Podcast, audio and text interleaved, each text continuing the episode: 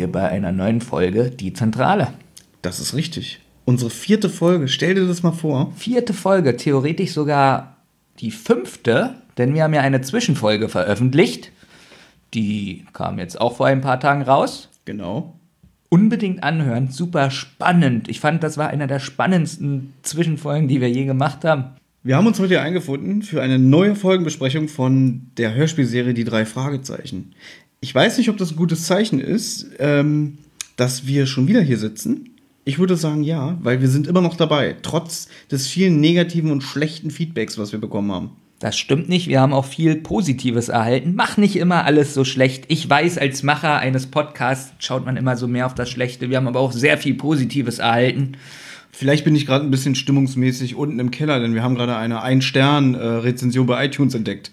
Und weil ich dieses Projekt hier unbedingt will, bin ich jetzt wieder am Start mit meinem Freund Belmin zusammen. Und wir haben uns ja überlegt, ob wir jetzt irgendwie für die nächsten Folgen, die wir aufnehmen, äh, ein neues Konzept anwenden. Und dann haben wir gerade festgestellt, wir haben kein neues Konzept.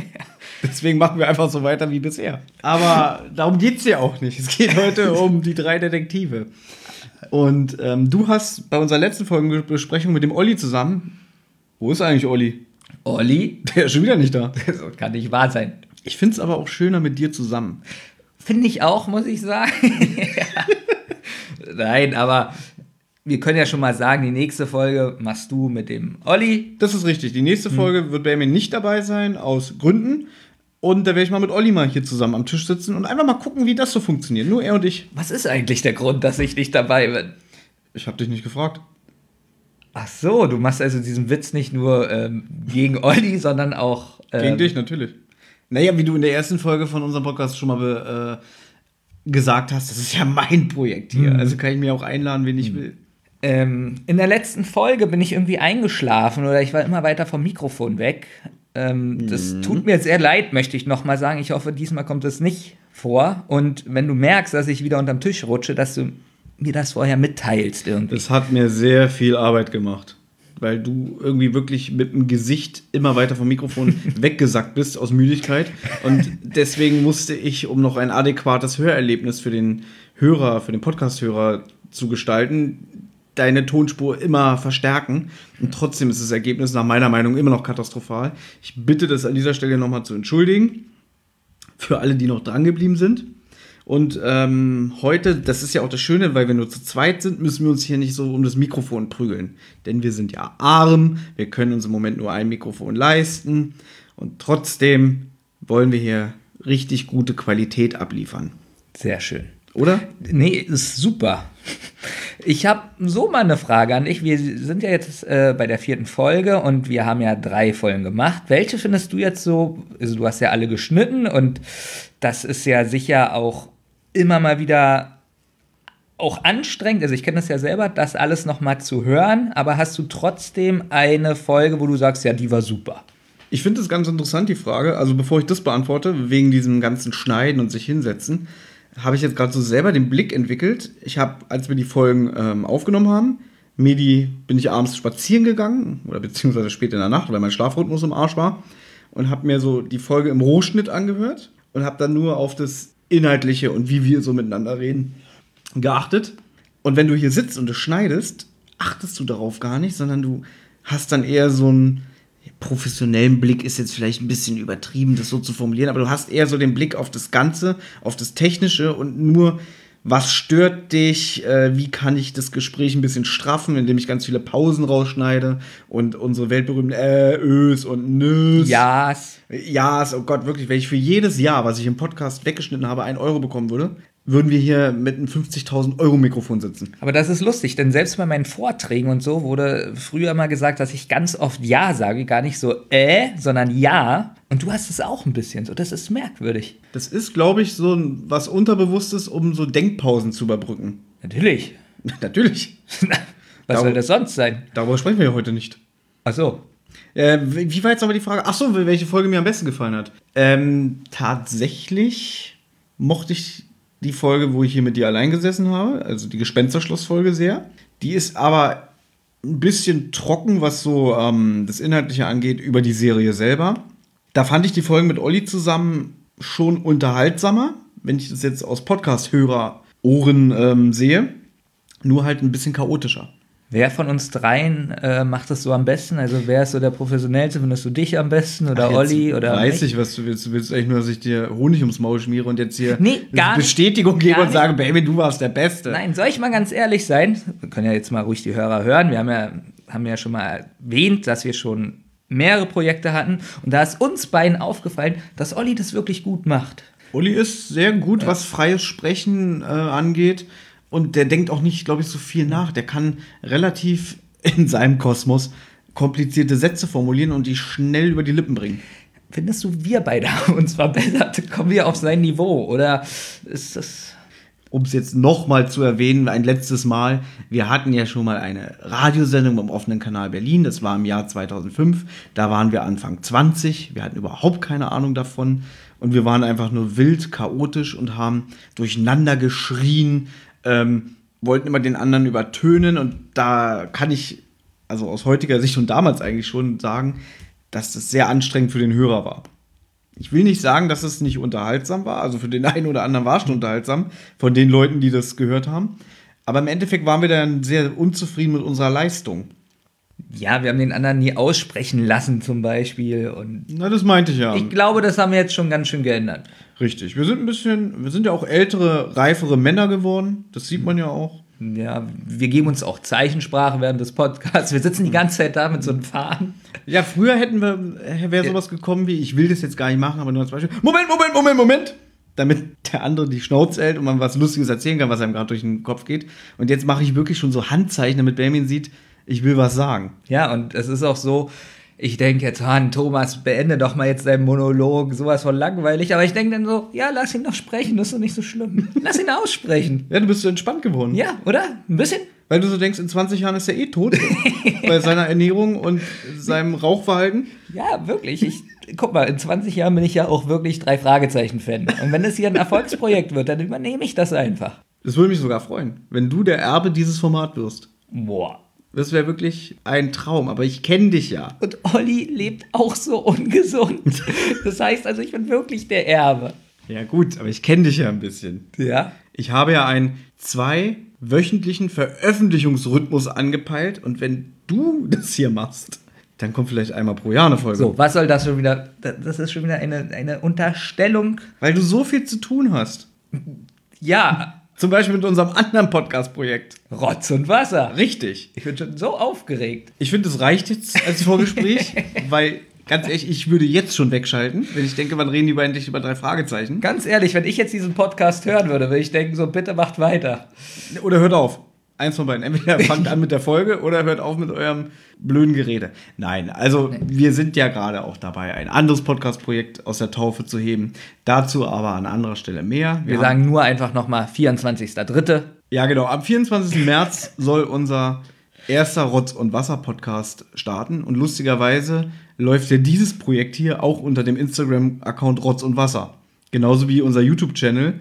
Da veröffentlichst du ja die ganzen drei Fragezeichen-Podcasts von uns unter Rotz und Wasser. Aber ich habe extra in Klammern geschrieben, neben Podcast. Ja, das, da habe ich auch so gedacht, so, da will er sich so leicht von distanzieren, damit auch alle merken, das ist nicht das Ding hier. Also nicht, dass ihr denkt, es geht nur um drei Fragezeichen. Okay, jetzt musst du aber auch dazu sagen, es ist schon ein bisschen dumm, Werbung zu machen, Flyer, Sticker und weiß ich nicht, für Rotz und Wasser und dann ist das ein Drei-Fragezeichen-Podcast, die Zentrale.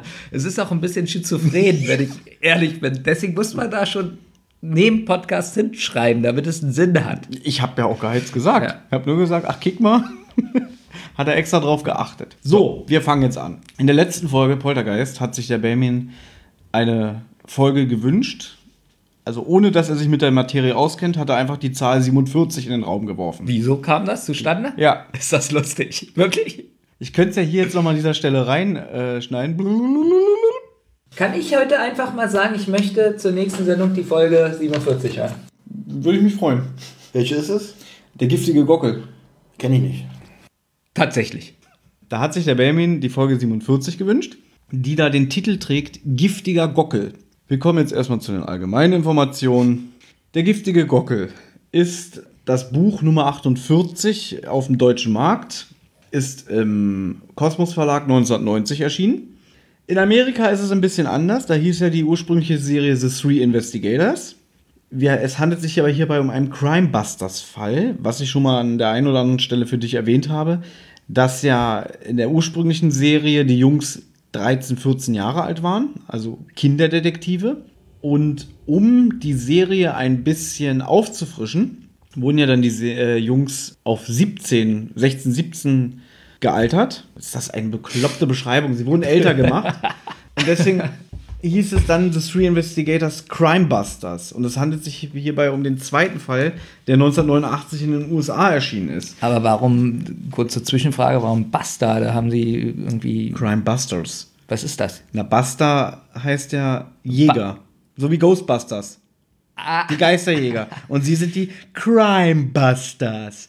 Crime heißt ja Verbrechen. Das müsstest du eigentlich wissen, weil du liest ja ein Crime Magazine. Wer hat äh, dieses fabelhafte Wortspiel eingedeutscht? Nee, äh, woher kommt das überhaupt?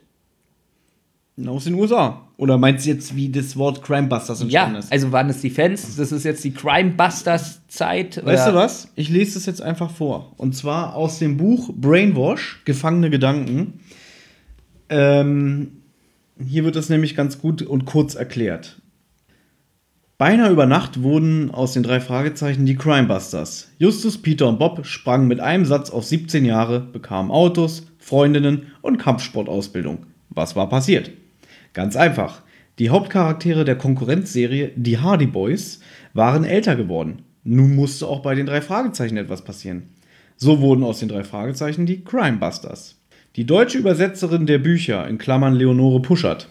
Finde ich mal witzig, den Namen Puschert. Weil Pushen heißt ja eigentlich Pinkel, ne? Danke, dass du mir sagst, was Pushen heißt. Aber man lernt hier sehr viel in diesem Podcast. Ne, man Ja. hat sich ja beschwert, dass wir so äh, langweilig, stumpf, stupide die Hörspiele auseinandernehmen. Da ist es jetzt viel besser, wenn man die Autorin äh, mit dem Nachnamen äh, nochmal erwähnt und sagt, dass es Butcher so wie Pushen klingt und dass es Pullern heißt. Finde ich gut. Nee, aber das wertet ja wirklich den Podcast auf. Also sie versuchte, die Änderung etwas zu entschärfen innerhalb der Crimebusters Bücher und nahm hin und wieder Sätze oder sogar ganze Absätze aus den Geschichten raus, die nichts mit dem Fall zu tun hatten. Das waren zum Beispiel Textstellen, in denen es um die genauen Größen und Gewichtsangaben der Jungen ging oder um deren Anziehsachen. Wer möchte schon eine halbe Seite nur über Justus T-Shirt lesen? Wie, sie hat das einfach aus dem Amerikanischen rausgekürzt. Ja, ne, die haben viel ähm, die früheren amerikanischen Bücher geändert. Oh, da, darf ich kurz eine Zwischenfrage stellen? Ja, bitte. Das finde ich jetzt krass, weil ich kenne das ja, also ich lese ja nun sehr viel und wenn nur gewisse Zeilen geändert werden in Büchern, rasten ja ganz viele aus, dass es nicht mehr originalgetreu ist, dass es so, wie ist es jetzt so bei den drei Fragezeichen-Fans, wenn ganze Blöcke fehlen? Finden die das schlimm oder sagen die so, cool? Ich würde jetzt einfach mal behaupten, die meisten wissen das gar nicht. Weil drei Fragezeichen immer noch das Phänomen hat, dass es eigentlich durch die Hörspielserie einen höheren Bekanntheitsgrad hat als durch die Bücher. Womit ich jetzt nicht sagen will, dass die Bücher nicht auch beliebt sind. Es gibt genügend Fans, die sagen, aber die Bücher sind doch viel besser und ba, ba, ba. Weil die Hörspiele, wie schon mal an anderer Stelle in diesem Podcast erwähnt, sehr viel rauskürzen, um die Spielzeit zu straffen. Und ich habe auch schon mal ähm, in unserer Phantomsee-Besprechung habe ich auch gesagt, dass von meinen Lieblingsfolgen, von der, also gerade die älteren Folgen, ganz viele Sachen unlogisch sind. Bestes Beispiel Phantomsee selber. Und dass ich so bei manchen Folgen halt das Buch nochmal gelesen habe, um einfach so ein paar Logiklöcher für mich selber zu verstehen, weil das im Buch natürlich teilweise andere Wendungen nimmt oder anders geschildert wird. Hast du denn so seitenzahlenmäßig was auf dem Kasten jetzt, was du so rausposaunen kannst, wie viel da fehlt? Seitenzahlen. Naja, also sind es drei Seiten, die gekürzt wurden oder sind es 20 Seiten? Also ich finde das wirklich Es gibt- krass, dass das es steht doch gekürzt hier. ist. Achso, das doch steht hier da. mit, mit ganze Sätze oder sogar ganze Absätze. Nicht nur bei den Crimebusters, sondern auch in der Originalserie. Gut, jetzt noch mal ganz kurz zurück. Das allererste Buch Gespensterschloss war ja auch in den USA das erste Buch, wurde so in Deutschland veröffentlicht. Der zweite Fall ist eigentlich der Superpapagei in Buchform. Bei uns in Deutschland ist aber das Gespensterschloss und die flüsternde Mumie als zweites Buch erschienen.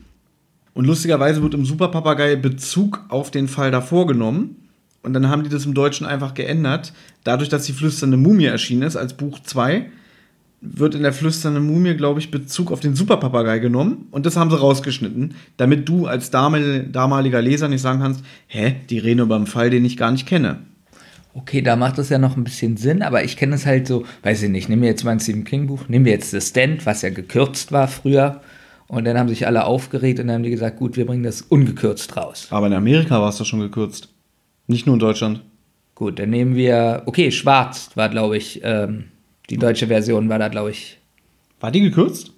Ich will nichts Falsches sagen, aber oder falsch übersetzt. Ja, sie war so. falsch übersetzt, genau. Ja, aber bei Schwarz, bei Stephen King. Und ich weiß, wie sich die Fans aufgeregt haben und dass es nicht dem Original entspricht. Und haben sich nie die Fans, die drei Fragezeichen-Fans aufgeregt. Wir wollen eine Originalübersetzung. Wenn du Fans haben willst, die sich aufregen, dann geh auf rockybeach.com.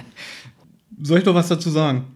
Da. Ich überlege, ob ich was sage, aber ich, ich reiß mich zusammen. Sehr gut. gut. Dabei belassen wir es auch, um das jetzt hier noch zu Ende zu bringen. Leider fanden auch die amerikanischen Fans der Serie die vielen Änderungen nicht so gut und trauerten den alten Zeiten nach. Schließlich wurde die Serie Anfang der 90er Jahre in den USA eingestellt. Die Crimebusters-Folge Nummer 12, Brainwash, die ich in den Händen halte, wurde daher nie veröffentlicht. Jetzt fragst du, warum hast du es dann in der Hand? ja, genau. Diese Frage wäre jetzt gekommen. Weil der Verlag, der Kosmos Verlag, ähm, mhm. das Manuskript aufgekauft hat von dem Autoren. Und die haben in so einer Top-Secret-Edition ähm, 2011 verschollene Fälle veröffentlicht. Also die, dieses Buch hier ist nicht mal in den USA erschienen, sondern ist nur in Deutschland erschienen. Exklusiv von einem amerikanischen Autoren. Es geht aber heute nicht um Brainwash. Es geht um den Gift, den Gockel. Aber damit du jetzt ungefähr weißt, in welcher Zeitlinie wir uns befinden. 1990. Ja, wie gesagt, die Jungs sind jetzt nicht einfach mehr diese, diese, ähm, worüber du dich ja leicht, naja, hast du dich echauffiert, du hast halt angemerkt, es geht ja immer nur so mysteriöse Sachen. Gespensterschloss, irgendeinem komischen ähm, Piraten, der einen Schatz sucht. Und ein Poltergeist. um es vorwegzugreifen, ich finde dadurch, dass sie jetzt älter gemacht wurden, finde ich das alles jetzt viel schlüssiger und besser. Darauf würde ich gerne später noch zurückkommen. Ja? Will das jetzt nur noch kurz ähm, abfrühstücken. Ja, ja. Denn äh, wir sind immer noch im Blog allgemein. Es handelt sich um Hörspielfolge Nummer 47 ähm, habe heute gelesen, dass dieses Hörspiel am 19. März 1990 erschienen ist, mit einer Länge von 47 Minuten. Die Autoren sind Megan Stein und H. William Stein. Megan Stein. Megan Stein, ein, ein Autorenpärchen, die insgesamt fünf Bücher zur Serie beigesteuert haben.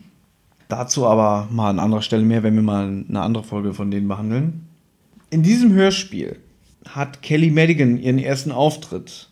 Sie ist, wenn du dich an den Poltergeist zurückerinnerst, die Freundin von Peter, die im Poltergeist quasi den Auftrag gibt, hier sucht mal von meiner Tante das Medaillon. Ja.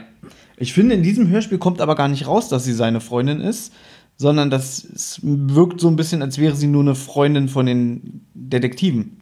Genau, also für mich kam das so rüber, dass ähm, so ein bisschen so, ja, wer ist es eigentlich? Also dass keine, kein, kein Beziehungsstatus da ist, so. Also einfach nur, sie kennen die von irgendwoher, hätte auch jetzt so eine Klassenkameradin sein können. Ah, nee, genau. die sind jetzt schon älter.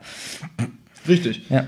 Ähm, gesprochen wird sie übrigens von Kerstin Dräger. Kerstin Dräger ist die Schwester von Sascha Dräger. Woher kennt der Benjamin Sascha, Sascha Dräger? Er spricht unter anderem den Tim Tarzan in TKKG.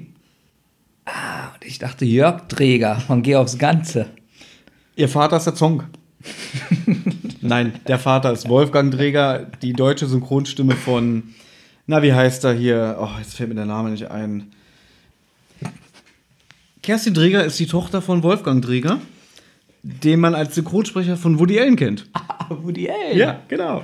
Richtig. Du siehst, es ist alles eine Chose deswegen bin ich sauer, dass meine Eltern nicht irgendwie Schauspieler waren, weil dann wäre ich vielleicht heute auch Schauspieler. Wollen wir mal ein bisschen äh, so, so, so den Zauber wegnehmen, dass wir gerade den Podcast geschnitten haben, weil uns zehn Minuten nicht eingefallen ist, dass der Name Woody Allen ist. Das werde ich auch schneiden. Witzig.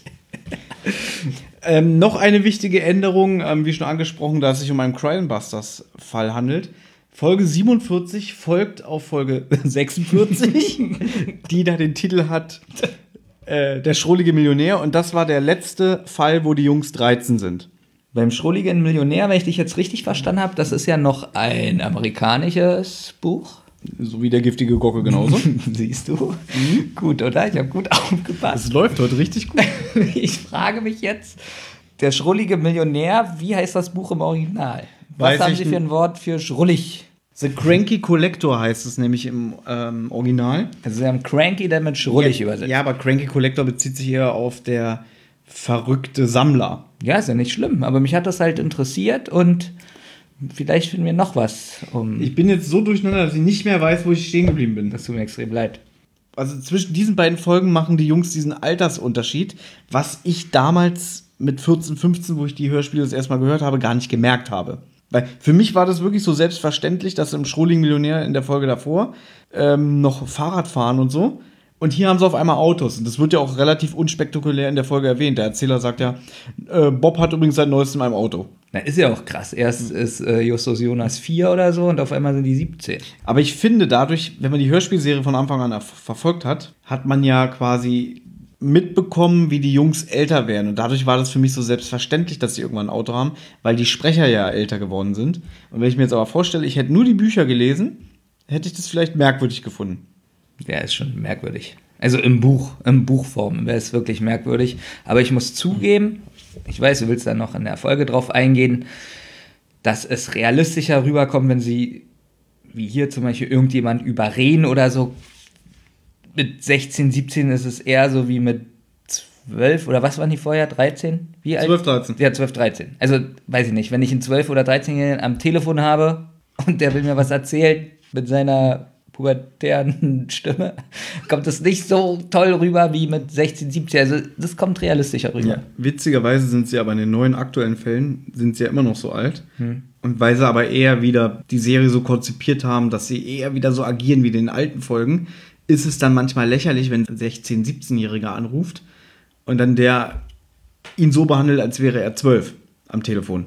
Interessant. Das- also, nee, ist wirklich interessant, weil da merkt man ja, dass die Serie äh, total unterschiedliche, wie soll ich sagen, äh, Zeitabschnitte hat. So. Na, allein schon durch ähm, den Einfluss von so vielen verschiedenen Autoren über Dekaden.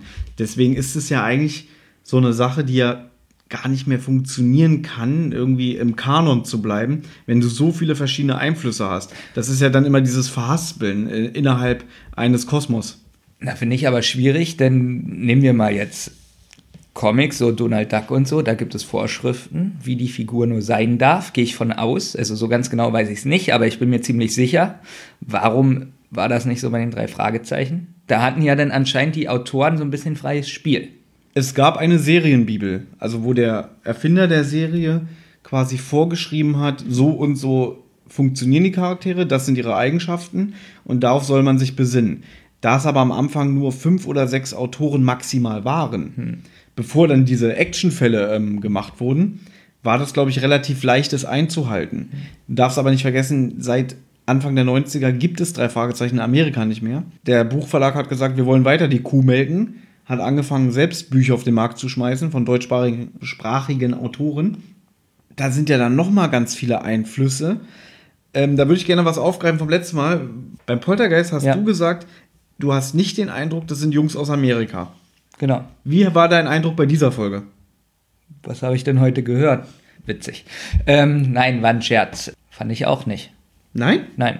Ich finde für mich persönlich, ich habe die Folge, äh, jetzt wo ich sie mal wieder gehört habe nach längerer Zeit, denke ich so, ja, das, das hat so diesen Esprit von amerikanischen Jugendlichen.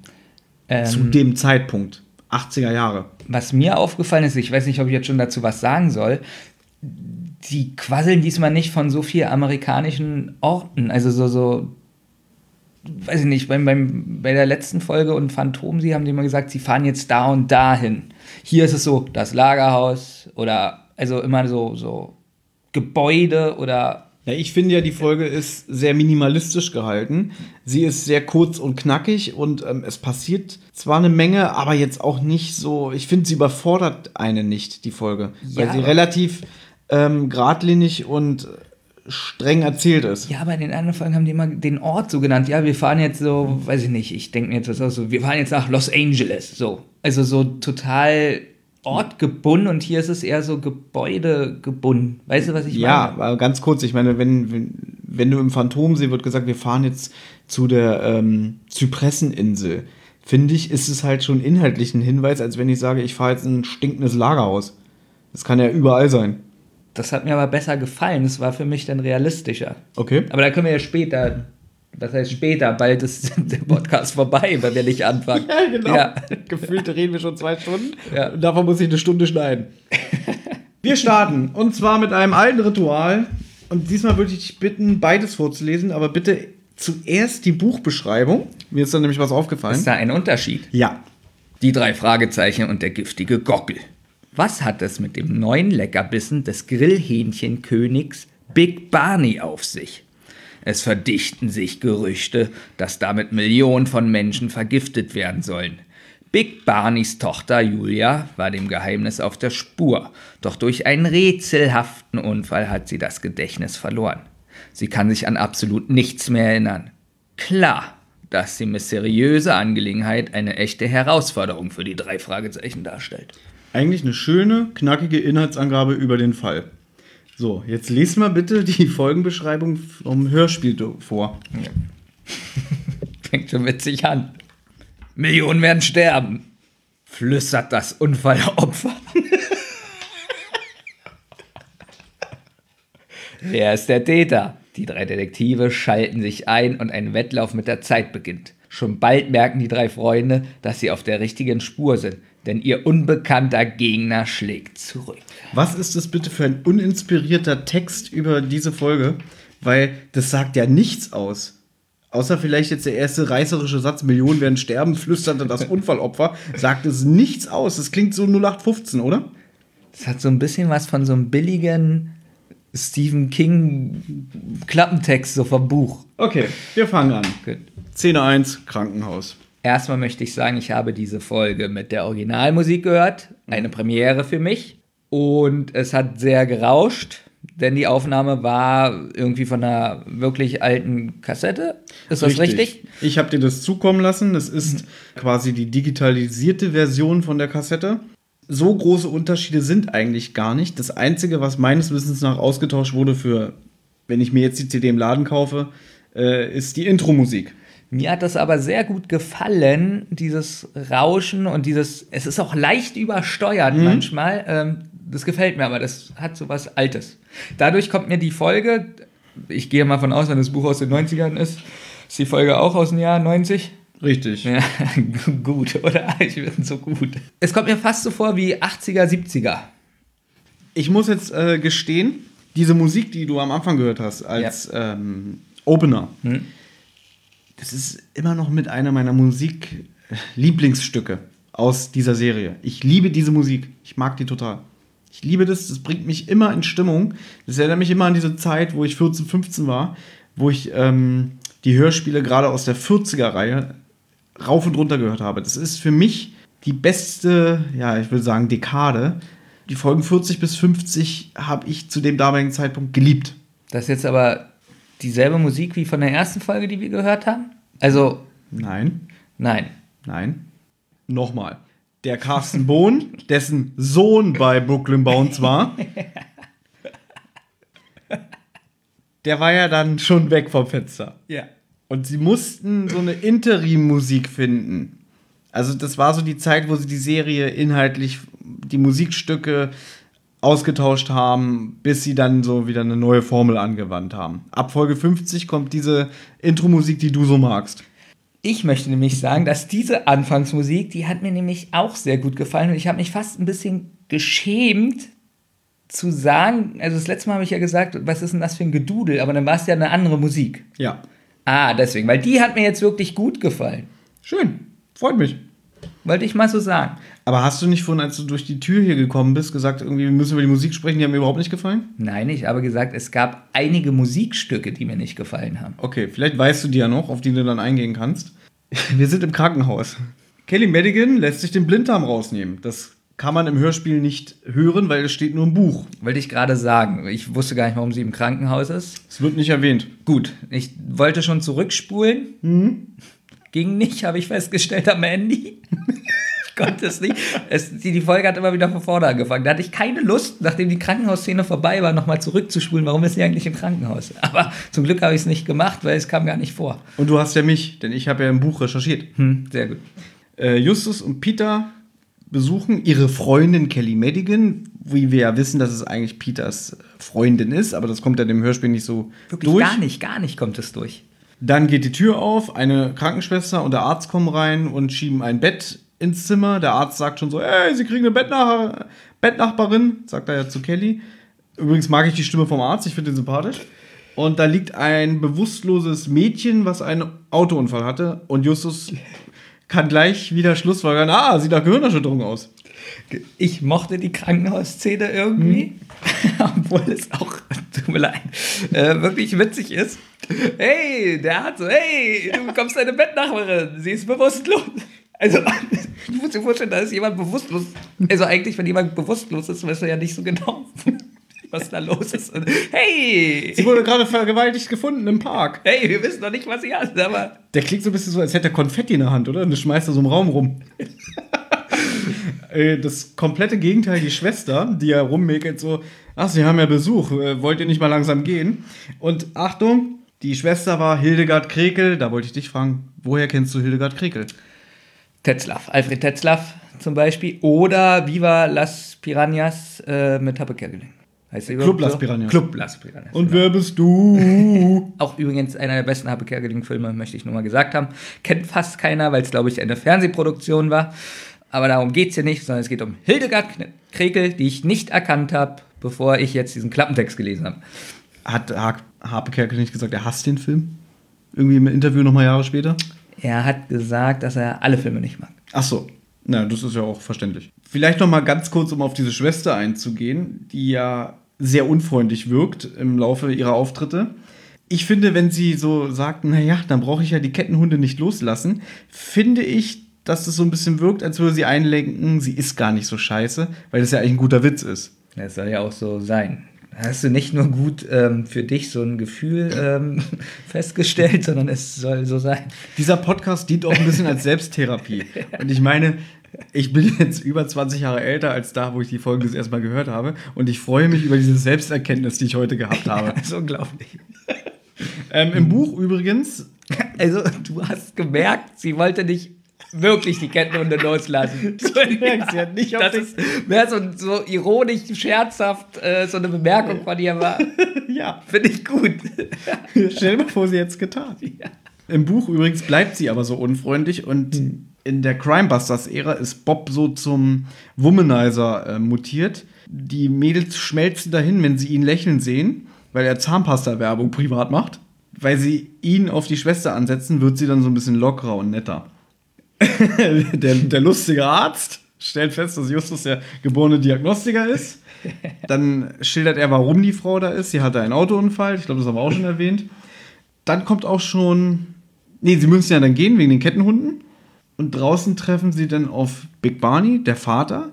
Big Barney ist quasi der Besitzer einer berühmten. Ja, erstmal hat Justus noch mal was Verbotenes getan. Justus hat nämlich auf die auf das Schild oder Privatkarte geguckt, wer eigentlich diese bewusst, äh, bewusstlose Frau ist oder, oder Mädchen. Und da hat er den Namen gelesen, Julia Crown. Der Name sagt ihm aber nichts. Sagt ihm nichts, genau. Aber als sie dann draußen den Big Barney sehen, den Ja. Besitzer äh, von dieser Fastfood-Kette, dämmert es ihn, ach, kick mal, das muss ja dann der Vater von der Julia sein. Auftritt Wolfgang Völz, den ich wirklich sehr, sehr geliebt habe als Synchronsprecher. Ich freue mich, egal in welcher Produktion, darüber ihn zu hören. Und ich finde, dass er diese Rolle, dieser Big Barney, der ist ja schon so ein bisschen laut und ausgelassen und ein ziemlicher Spaßvogel, dass er ihn sehr, sehr gut vertont. Ja, man hat immer bei ihm das Gefühl, er ist wirklich in der, also er ist die Person. So, man hat nicht das Gefühl, er spielt nur die, also er liest die Rolle nur so ab oder so, sondern man hat immer das Gefühl, finde ich, bei Wolfgang Völz so, er ist diese Figur gerade. Richtig. Also der war ein wirklich guter Schauspieler und auch Sprecher, finde ich. Und diesen besorgten Papa, der quasi seine Tochter sucht und dann auch so sagt, so Mensch, wo geht's denn hier lang? Jetzt sagen Sie mir doch mal, wo das Zimmer ist. Finde ich, spielt er sehr gut. Dann sagt Justus, schauen Sie mal, hier ist das Zimmer, da liegt sie drin. Und dann sagt er ja, Mensch, Junge, du gefällst mir, du bist ja ganz schön fett. So fett wie meine Hähnchen, hier hast du zwei Gutscheine.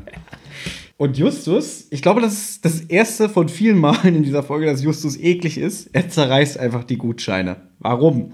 Weil in der Crimebusters-Ära Justus jede Folge eine neue Diät ausprobiert. Also hier ist er wirklich damit beschäftigt, abzunehmen. Und er hat auch, wie gesagt, jede Folge eine andere Methode. Hier ist es äh, eine Wassermelonen-Zwischenmahlzeit. Also statt ein dickes Mittagessen ersetzt er das durch eine Wassermelone, was ich gar nicht mal so unkreativ finde. Eigentlich eine gute Idee. Im Buch ist es eine Protein-Milchshake-Diät. Apropos Milkshake. Ja. Ich habe einen dabei. Ja. Naja, ich muss ja erst schneiden. Holen dir doch und trink ihn doch jetzt hier in den nächsten 20 Minuten einfach aus. So, Benjamin verlässt jetzt den Tisch.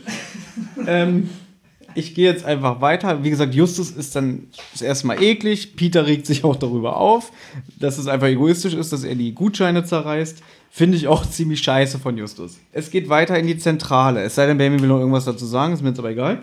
Ähm, es ist derselbe Abend, die beiden unterhalten sich über belanglose Scheiße, laut dem Erzähler. Und dann ruft aber Kelly besorgt an. Dann kommt das, was Benjamin vorgelesen hat auf dem Klappentext. Millionen Menschen werden sterben. Das stammelt Julia Crown im Schlaf. Hähnchen werden vergiftet.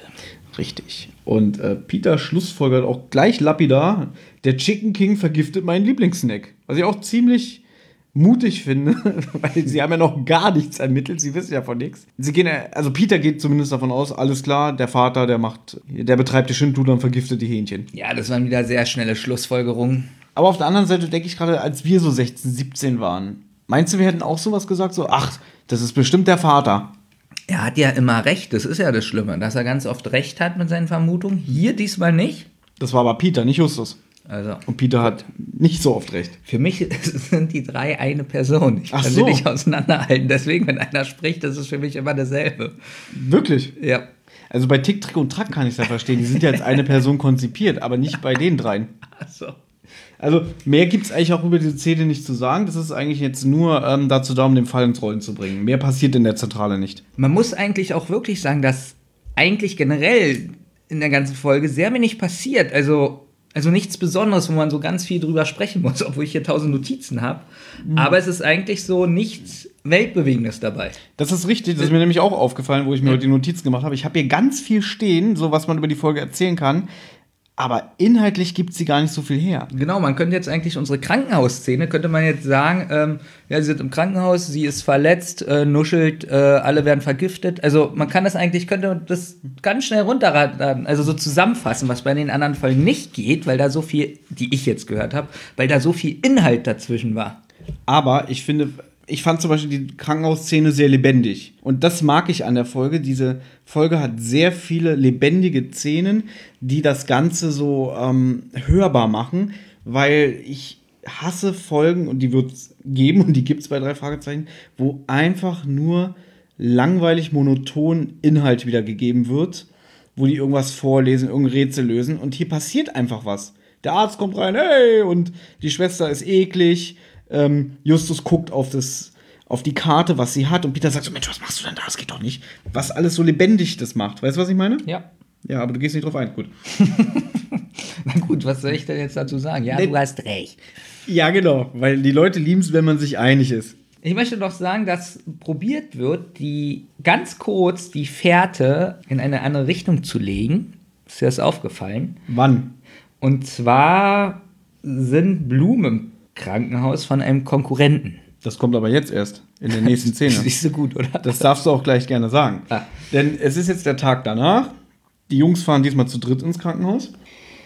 Es wirkt was anderes lächerlich in meinen Augen. Jetzt die ähm, Verdächtigen, die alle gekommen sind, oder wie? Genau, also es waren, ähm, ich glaube, fünf Verdächtige, vier Verdächtige, gut, dass du Handzeichen gibst, in ihrem Zimmer. Was heißt äh, Verdächtige? Einfach erstmal Besucher. Wir reden ja von Verdächtige. Also die, ähm, Ich habe ja auch Besucher stehen. Ich habe Ja. aber jetzt irgendwie nur Verdächtige gesagt, um dich zu verunsichern. ja. Und ähm, das ist einmal ihr, ich habe aufgeschrieben, John oder Sean Fellows. Das ist schon mal witzig. Das ist witzig. Weil er heißt Sean Fellows. Weil S-E-A-N spricht man Sean aus. Und die dumme Synchronsprecherin von Kelly hat Scene draus gemacht und die Regie hat gepennt. Er heißt ja auch Sean Penn. Und nicht Sean Penn. Okay, aber bist du dir sicher, dass man den Namen nie anders aussprechen kann? Ganz sicher bin ich mir nicht. Jedenfalls war das irgendein Freund. Da wird Der Ex-Freund. der Ex-Freund, der war da. Denn Maria Gonzales Die College-Freundin von Julia, genau. und den dritten habe ich nicht. Na, Big Barney natürlich, der Papa.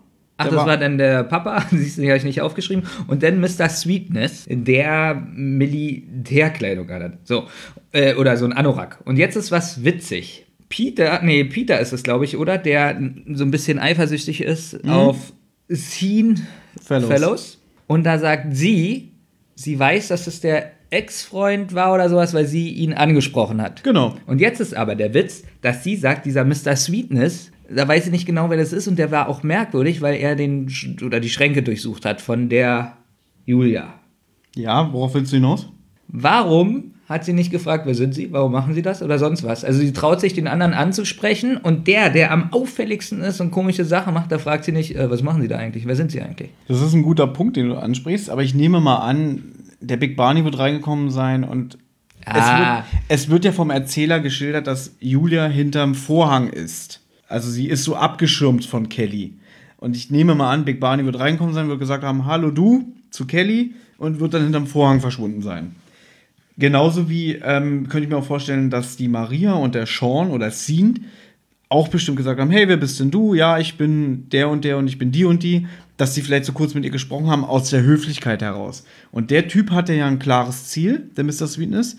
Der hat sich da in das Zimmer begeben und vielleicht hat Kelly ja auch in dem Moment gerade gedöst oder so und wollte sich dann vielleicht auch gar nicht zu erkennen geben. Das ist jetzt alles nur Schlussfolgerung oder Vermutung von mir. Und er war ja auch ziemlich schnell am Werke, denn er hat ja ganz schnell den Schrank durchsucht, fragt Justus ja auch nach, woran man merkt, er wusste genau, wonach er sucht. Weißt du, was ich meine? Naja. Ja, du hättest bestimmt gesagt, was machen Sie denn da? Warum räumen Sie denn den Schrank um?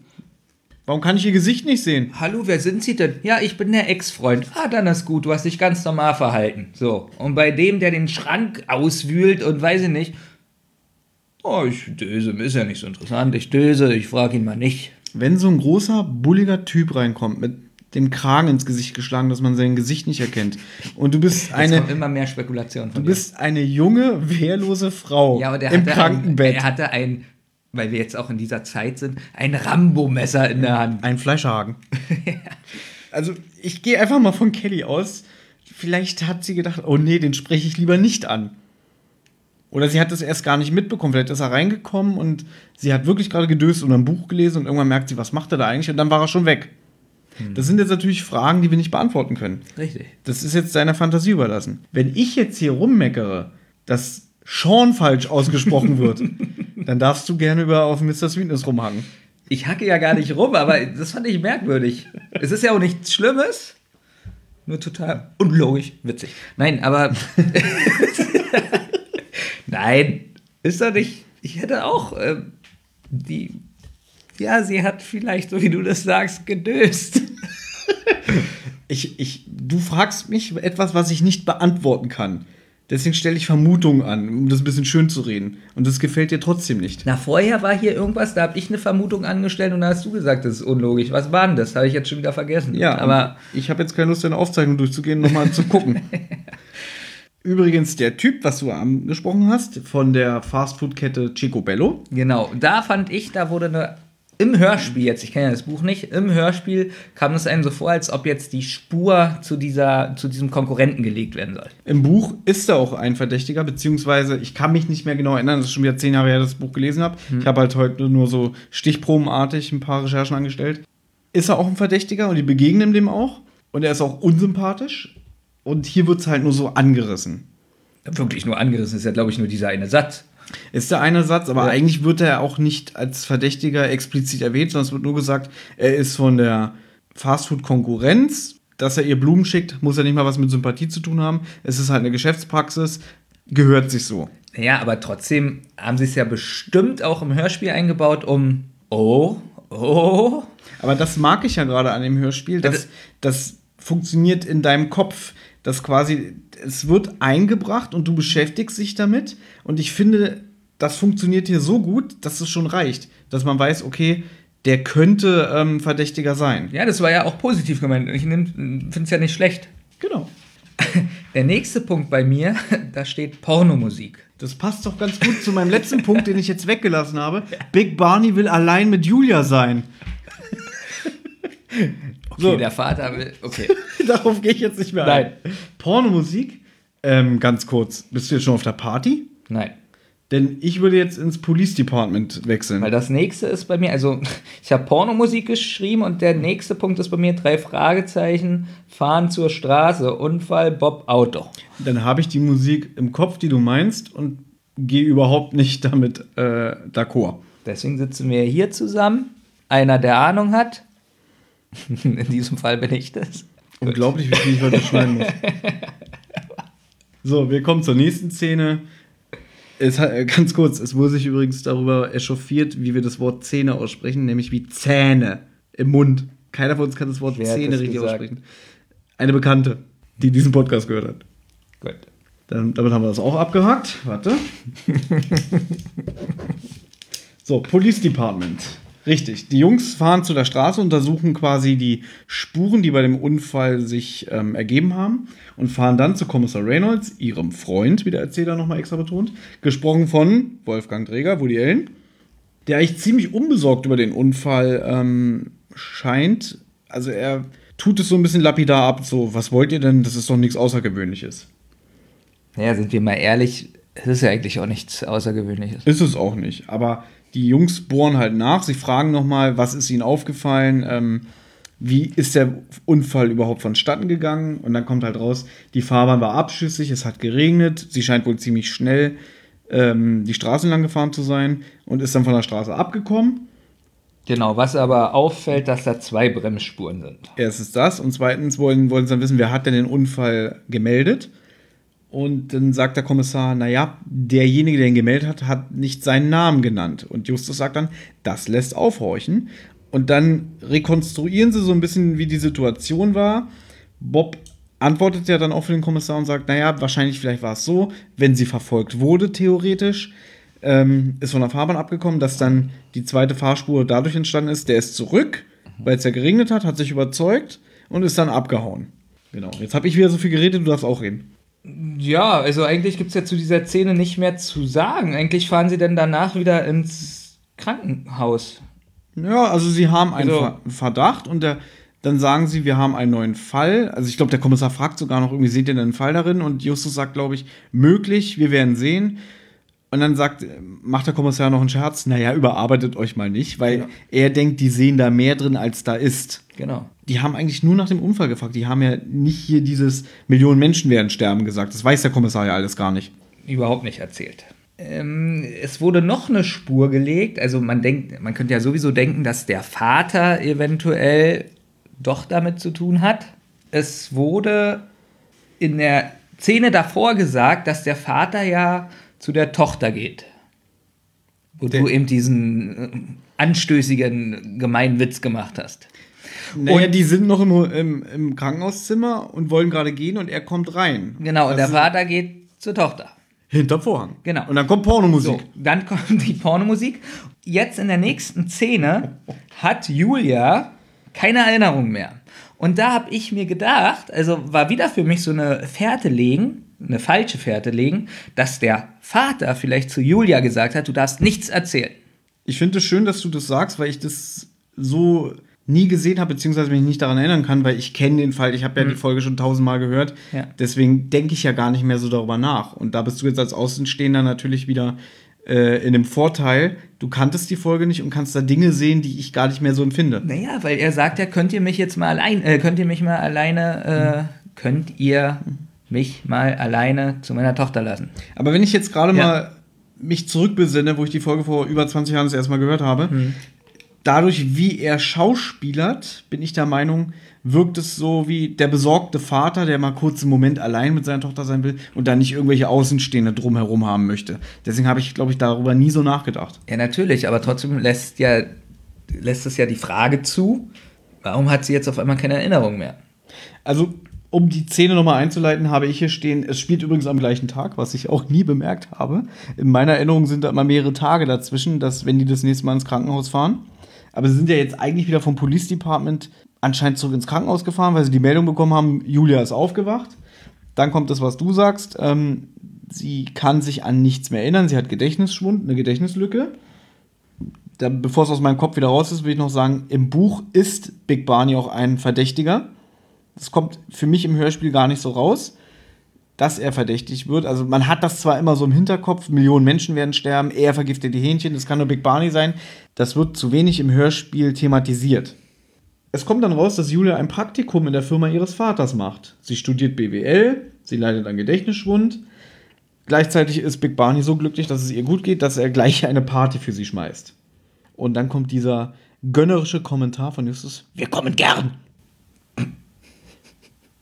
Ähm, die drei Fragezeichen verlassen eigentlich den Raum jetzt wieder. Und sie hören ein Gespräch von der Schwester Elisabeth. Hieß sie überhaupt Elisabeth? Gut, habe ich mir richtig notiert. Ähm, dass sie ganz schön ungehalten ist am Telefon, weil immer einer anruft und fragt, wie es der Julia geht. Der ist sehr penetrant. Genau, und das kriegen Justus und die anderen beiden mit. Die Schwester sagt, sie geht mal zu dem Arzt und fragt mal, wie es ihr geht. Also der Julia. Fast. Er will Fast. unbedingt einen Arzt sprechen, der Mann am Telefon. An Arzt sprechen. Und dann sagt sie, ja, dann hol ich ihn jetzt mal jemanden. Ähm, ganz kurz, Justus gibt sich dann am Telefon als Arzt Ach, das aus. durfte ich nicht mehr sagen. Weißt du, warum ich das jetzt sage? Denn in den alten Fällen wird immer wieder erwähnt, dass Justus ein Schauspieltalent hat. Wenn du dich erinnerst, im Gespensterschloss imitiert er ja Alfred Hitchcock. Nicht im Hörspiel, im Buch. Hatte ich aber damals erzählt. Justus war ja quasi als Baby, Kleinkind ein Kinderdarsteller in der Serie Die kleine Strolche. Deswegen finde ich das immer gut, wenn er sowas macht, wie jetzt zum Beispiel am Telefon sich als Arzt ausgeben, hat es für mich so eine Referenz zu seinem Schauspieltalent. Warum ich das jetzt erzähle? Im Buch gibt es später eine Szene, da ja Big Barney ähm, ein Hauptverdächtiger ist, macht er irgendwann einen Werbedreh, wo er sein neues Produkt vorstellt. Und Justus und Peter fahren dahin, weil sie mit ihm sprechen wollen. Und dann kriegen sie mit, wie ähm, Big Barney quasi vor der Kamera abbeißt. Dann ist die Kamera aus und dann spuckt er das einfach aus. Und dann schlussfolgern die, oh, wenn er nicht mal seine eigenen Produkte isst, dann ist vielleicht doch was daran mit, mit dem Giftskandal. Es ist aber üblich als Schauspieler, dass man, wenn man so eine Szene dreht, frisst du das ja alles nicht, sondern dann ist ein Cut und du spuckst es aus, weil sonst wärst du ja irgendwann dick und fett und satt, weil du alles auffrisst. Und da fand ich das damals im Buch ein bisschen schlecht. Gerade Justus als ehemaliger Kinderdarsteller, der müsste das doch eigentlich wissen, dass ein Schauspieler nicht die ganze Zeit isst, sondern das ausspuckt. Und daraus machen die so ein Big Barney ist verdächtig, er isst sein eigenes Zeug nicht. Jetzt kann aber auch sein, wenn er früher ein Kinderstar war und da mitgespielt hat, dass, dass er vielleicht auch keine Zähne hatte, wo die essen. Ich glaube eher, Justus ist so fett, weil er am Set das nie ausgespuckt hat, sondern immer runtergeschluckt hat. Interessant. Könnte, hä? könnte wirklich Ja? nicht sein. Auf jeden Fall gibt er sich am Telefon als Arzt aus. Jetzt darfst du wieder. Naja, er spricht den Arzt und ähm, der Anrufer möchte halt wissen, ob sie lebt. Und Justus, ich, oh, ist witzig. Ich weiß gar nicht genau, was er antwortet. Ich weiß nur, dass er fragt, wer da eigentlich am Telefon ist. Antwortet er, ob sie lebt oder nicht? Er, er sagt ihm, dass Julia Crown, glaube ich, bei Bewusstsein ist und der will dann noch was Näheres wissen und dann sagt aber Justus, er kann darüber keine genauen äh, Antworten geben, sondern nur Verwandten und engen Freunden und deswegen will er wissen, in welchem Verhältnis er zu Julia steht. Na, Und da sagt er ja nur, dass er ein Bekannter ist. Und Ich glaube, er ist ein Freund der Familie und dann fragt er, ich will ja nur wissen, ob sie überlebt. Ja, genau, das war schon, ähm, ja. Und dann Sagt ja, er, lebt, er legt der Typ eigentlich auf, er sagt, er will sich persönlich äh, sich das ansehen. er sagt diese Catchphrase, ich werde sie persönlich kontaktieren. Naja, habe ich ja fast gesagt. Jetzt brauchst du mir nicht, weil ich nicht original den Satz jetzt wiedergegeben habe, hier so klugscheißermäßig rüberkommen. Doch. du weißt, es gibt Menschen, die nehmen es sehr genau. Und jetzt kommt was? Jetzt kommt der schrecklichste Musikeinsatz. Jetzt, jetzt sage ich wieder was, was die Leute lieben. Der gesamten Welt. Jetzt- Nein, dieser Musikeinsatz, der war sowas von laut und unpassend. Ich finde es super. Ich mag, Das findest du super. Ich mag diese Musik. Aber du weißt, was ich meine. ich gebe dir, weil das ist so eine ganz düstere, schlimme Musik, die so ein bisschen reißerisch auch klingt. Ja, aber äh, ich weiß nicht, ich glaube, der Satz ist gerade zu Ende. Also, Er legt auf und in dem Moment dröhnt die Musik. Und dann so, und was ist los, Justus? Er wollte mich nicht mehr kontaktieren. Dö, dö, dö. ja, aber dadurch, dass die Aufnahme, glaube ich, auch noch leicht übersteuert ist. Ich weiß nicht, ob es bei der nicht übersteuerten Aufnahme auch so ist, aber dieser, dieser Musikeinsatz, der war schon so witz, also auch irgendwie witzig, dass ich in der S-Bahn, ich habe es in der S-Bahn gehört, kurz lachen musste. Ja, weil eigentlich passiert ja, Ja. nichts. So, der Typ legt einfach auf und sagt etwas, was im späteren Verlauf des Hörspiels noch eine Rolle spielt. Und dann ist gleich so, als würde die Welt untergehen. Das ist ungefähr so, als ob man jetzt eine Leiche zum Dessert sieht. Man anderthalb Stunden wird überlegt, wer der Mörder ist und es kommt raus, wer der Mörder ist. Und dann kommt so eine Musik. Und aber so laut und übersteuert. Ja. Und ich glaube, wenn ich aus deiner Position das heute zum ersten Mal gehört hätte, würde ich auch sagen, was ist denn das? Aber ich finde, ich mag die Musik und ich finde das super. Es geht ja gar nicht mal um das Lied selber, sondern es ist wie laut und schnell. Also so. Ja, es ist ein bisschen fehlplatziert an dieser Stelle. Aber das macht gerade auch diese Folgen aus dieser Ära aus, ist meine Meinung. Gut, es geht äh, in die nächste Szene. Wir befinden uns jetzt auf einer Party beim Chicken King. So, und jetzt kommt etwas, was ich extra akribisch vorbereitet habe, aber hier gar nicht so zum Einsatz bringen kann, wegen GEMA. Sind dir diese Hintergrundgeräusche aufgefallen, die da sind? Diese Leute, die sich im Hintergrund auf der Party unterhalten. Ja. So dieses Gelächter und so. Ah, und, ah komm mal her, komm mit, wenn, ja. komm mit, wenn ihr Durst habt und so. Dieses Soundsample ist uralt. Das wird in mehreren Produktionen eingesetzt, allein bei der Firma Europa, also die die Hörspiele in drei Fahrzeichen macht. Wirklich? Unter anderem wird es eingesetzt in der Folge Wolfsgesicht, Folge 87. In Straße des Grauens, Folge 170, habe ich es zuletzt bewusst gehört. Die ist, glaube ich, von 2015 oder so. Aber auch in einer TKKG-Folge, Sklaven für Butavia, in einer Barbie-Hörspielfolge, in Barbie und der Fasching. Und selbst nochmal in drei Fragezeichen der fünfte Advent, ich glaube 2013 erschienen, auch da tauchen sie auf. Und das prominenteste Beispiel für mich, du kennst doch das Lied Eisgekühlter Bommelunder von Tote Hosen. Da kommt es vor. Ja, und zwar startet das Lied doch auch mit so Leuten im Hintergrund und dann Ja. kommt die Gitarrenspur und irgendwann wird doch Eisgekühlter Bommelunder gesungen. Und das ist original dieser Soundsample. Wo ist dieser Soundsample erschienen, fragt sich der neugierige Benjamin. Auf der Platte Geräusche in Stereo für Dia und Film, Folge 12, Menschliches. Und der Track heißt Menschen in Partylaune. Erschien 1979.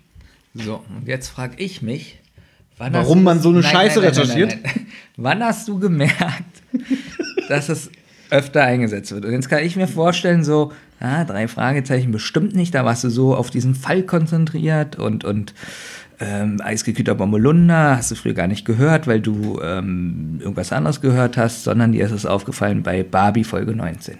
Das ist fast richtig. Wie du weißt, kommen wir, wir sind so alt. Wir haben früher noch Walkman gehört. Und ich habe auch früher drei Fragezeichen-Folgen auf Kassette in meinem Walkman laufen lassen. Deswegen habe ich definitiv drei Fragezeichen schon früher über Kopfhörer gehört. Aber ich bin, was das angeht, ja ein sehr sensibler Mensch und mir ist schon früher so dieses. Ich habe früher wirklich mir, wenn ich Hörspiele gehört habe, fand ich immer interessant, was da so im Hintergrund abläuft und habe immer wieder zurückgespult, um rauszuhören, was da im Hintergrund abgeht. Und wenn man aber viele Hörspiele gehört hat, fällt einem ja irgendwann auf, dass sie die gleichen Soundsamples immer wiederholen.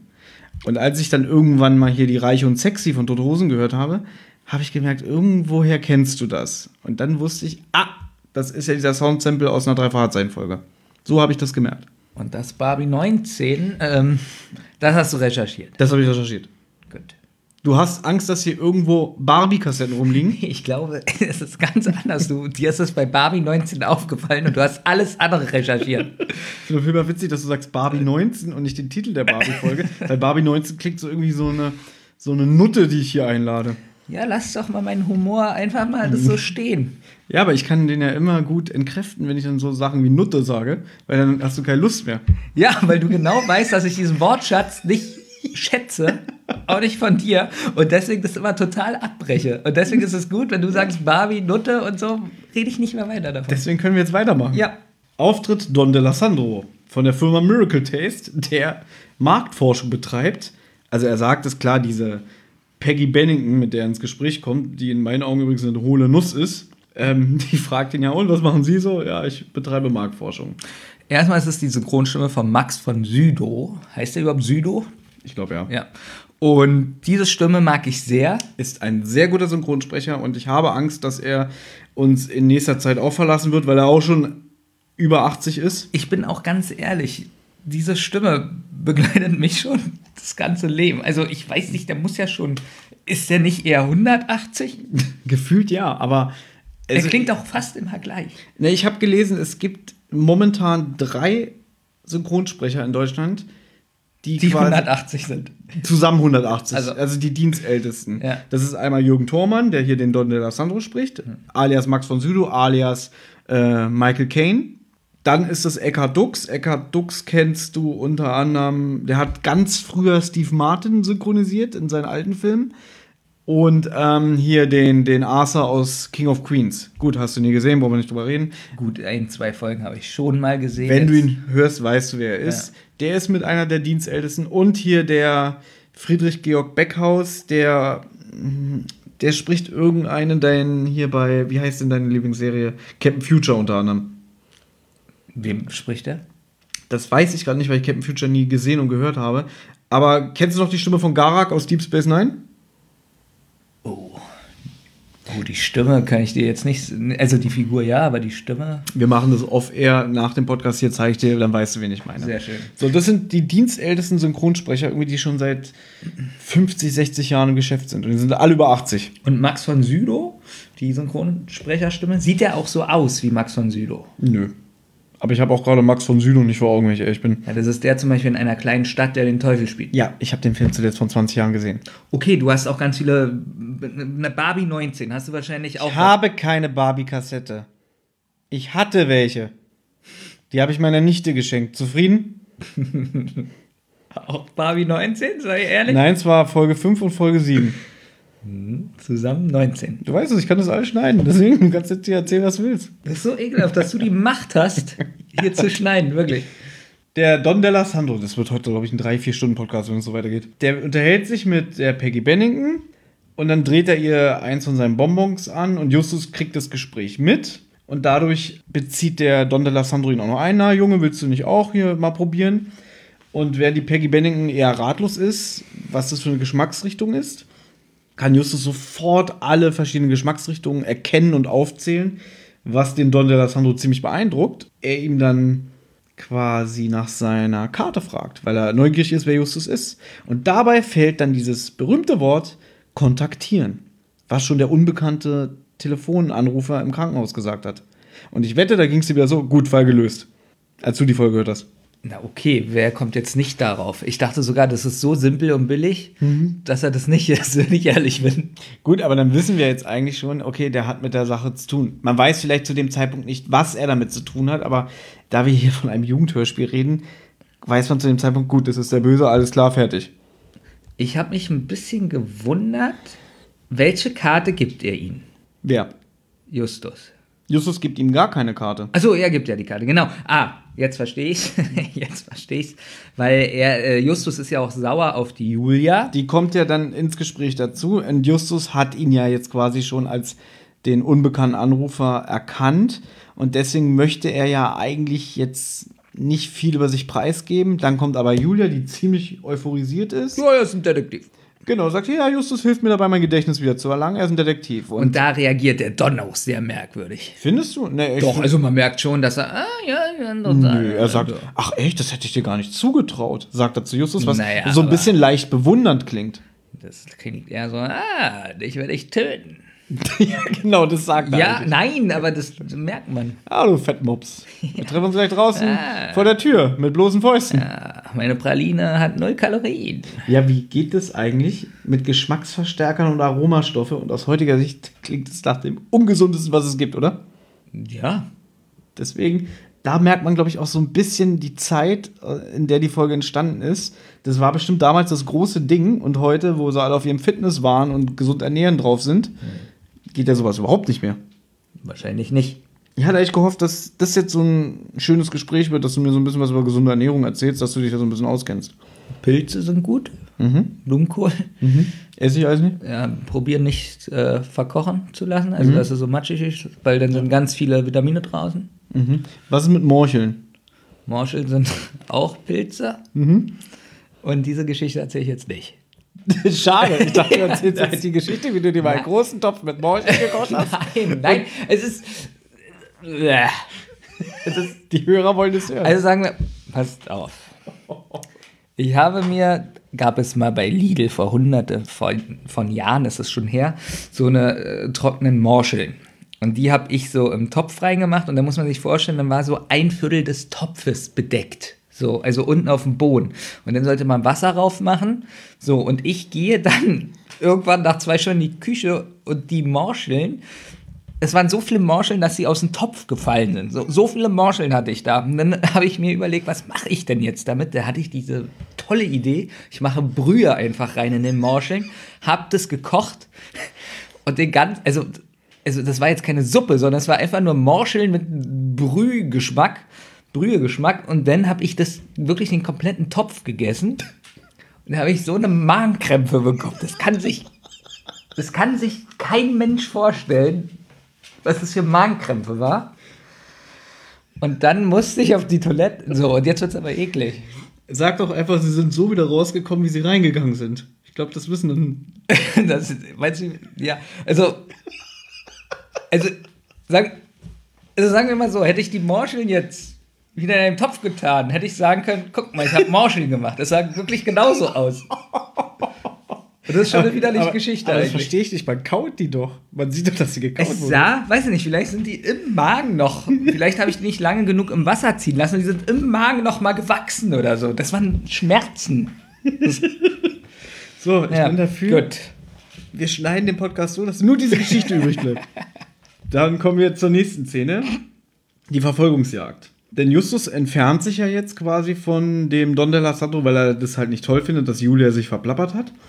Jetzt konzentriert er sich eher auf Big Barney, das sagt der Erzähler. Und ähm, die nächste Szene beginnt dann damit, dass Justus seinen beiden Detektivkollegen sagt, ähm, sie wurden von Big Barney in das Forschungslabor eingeladen.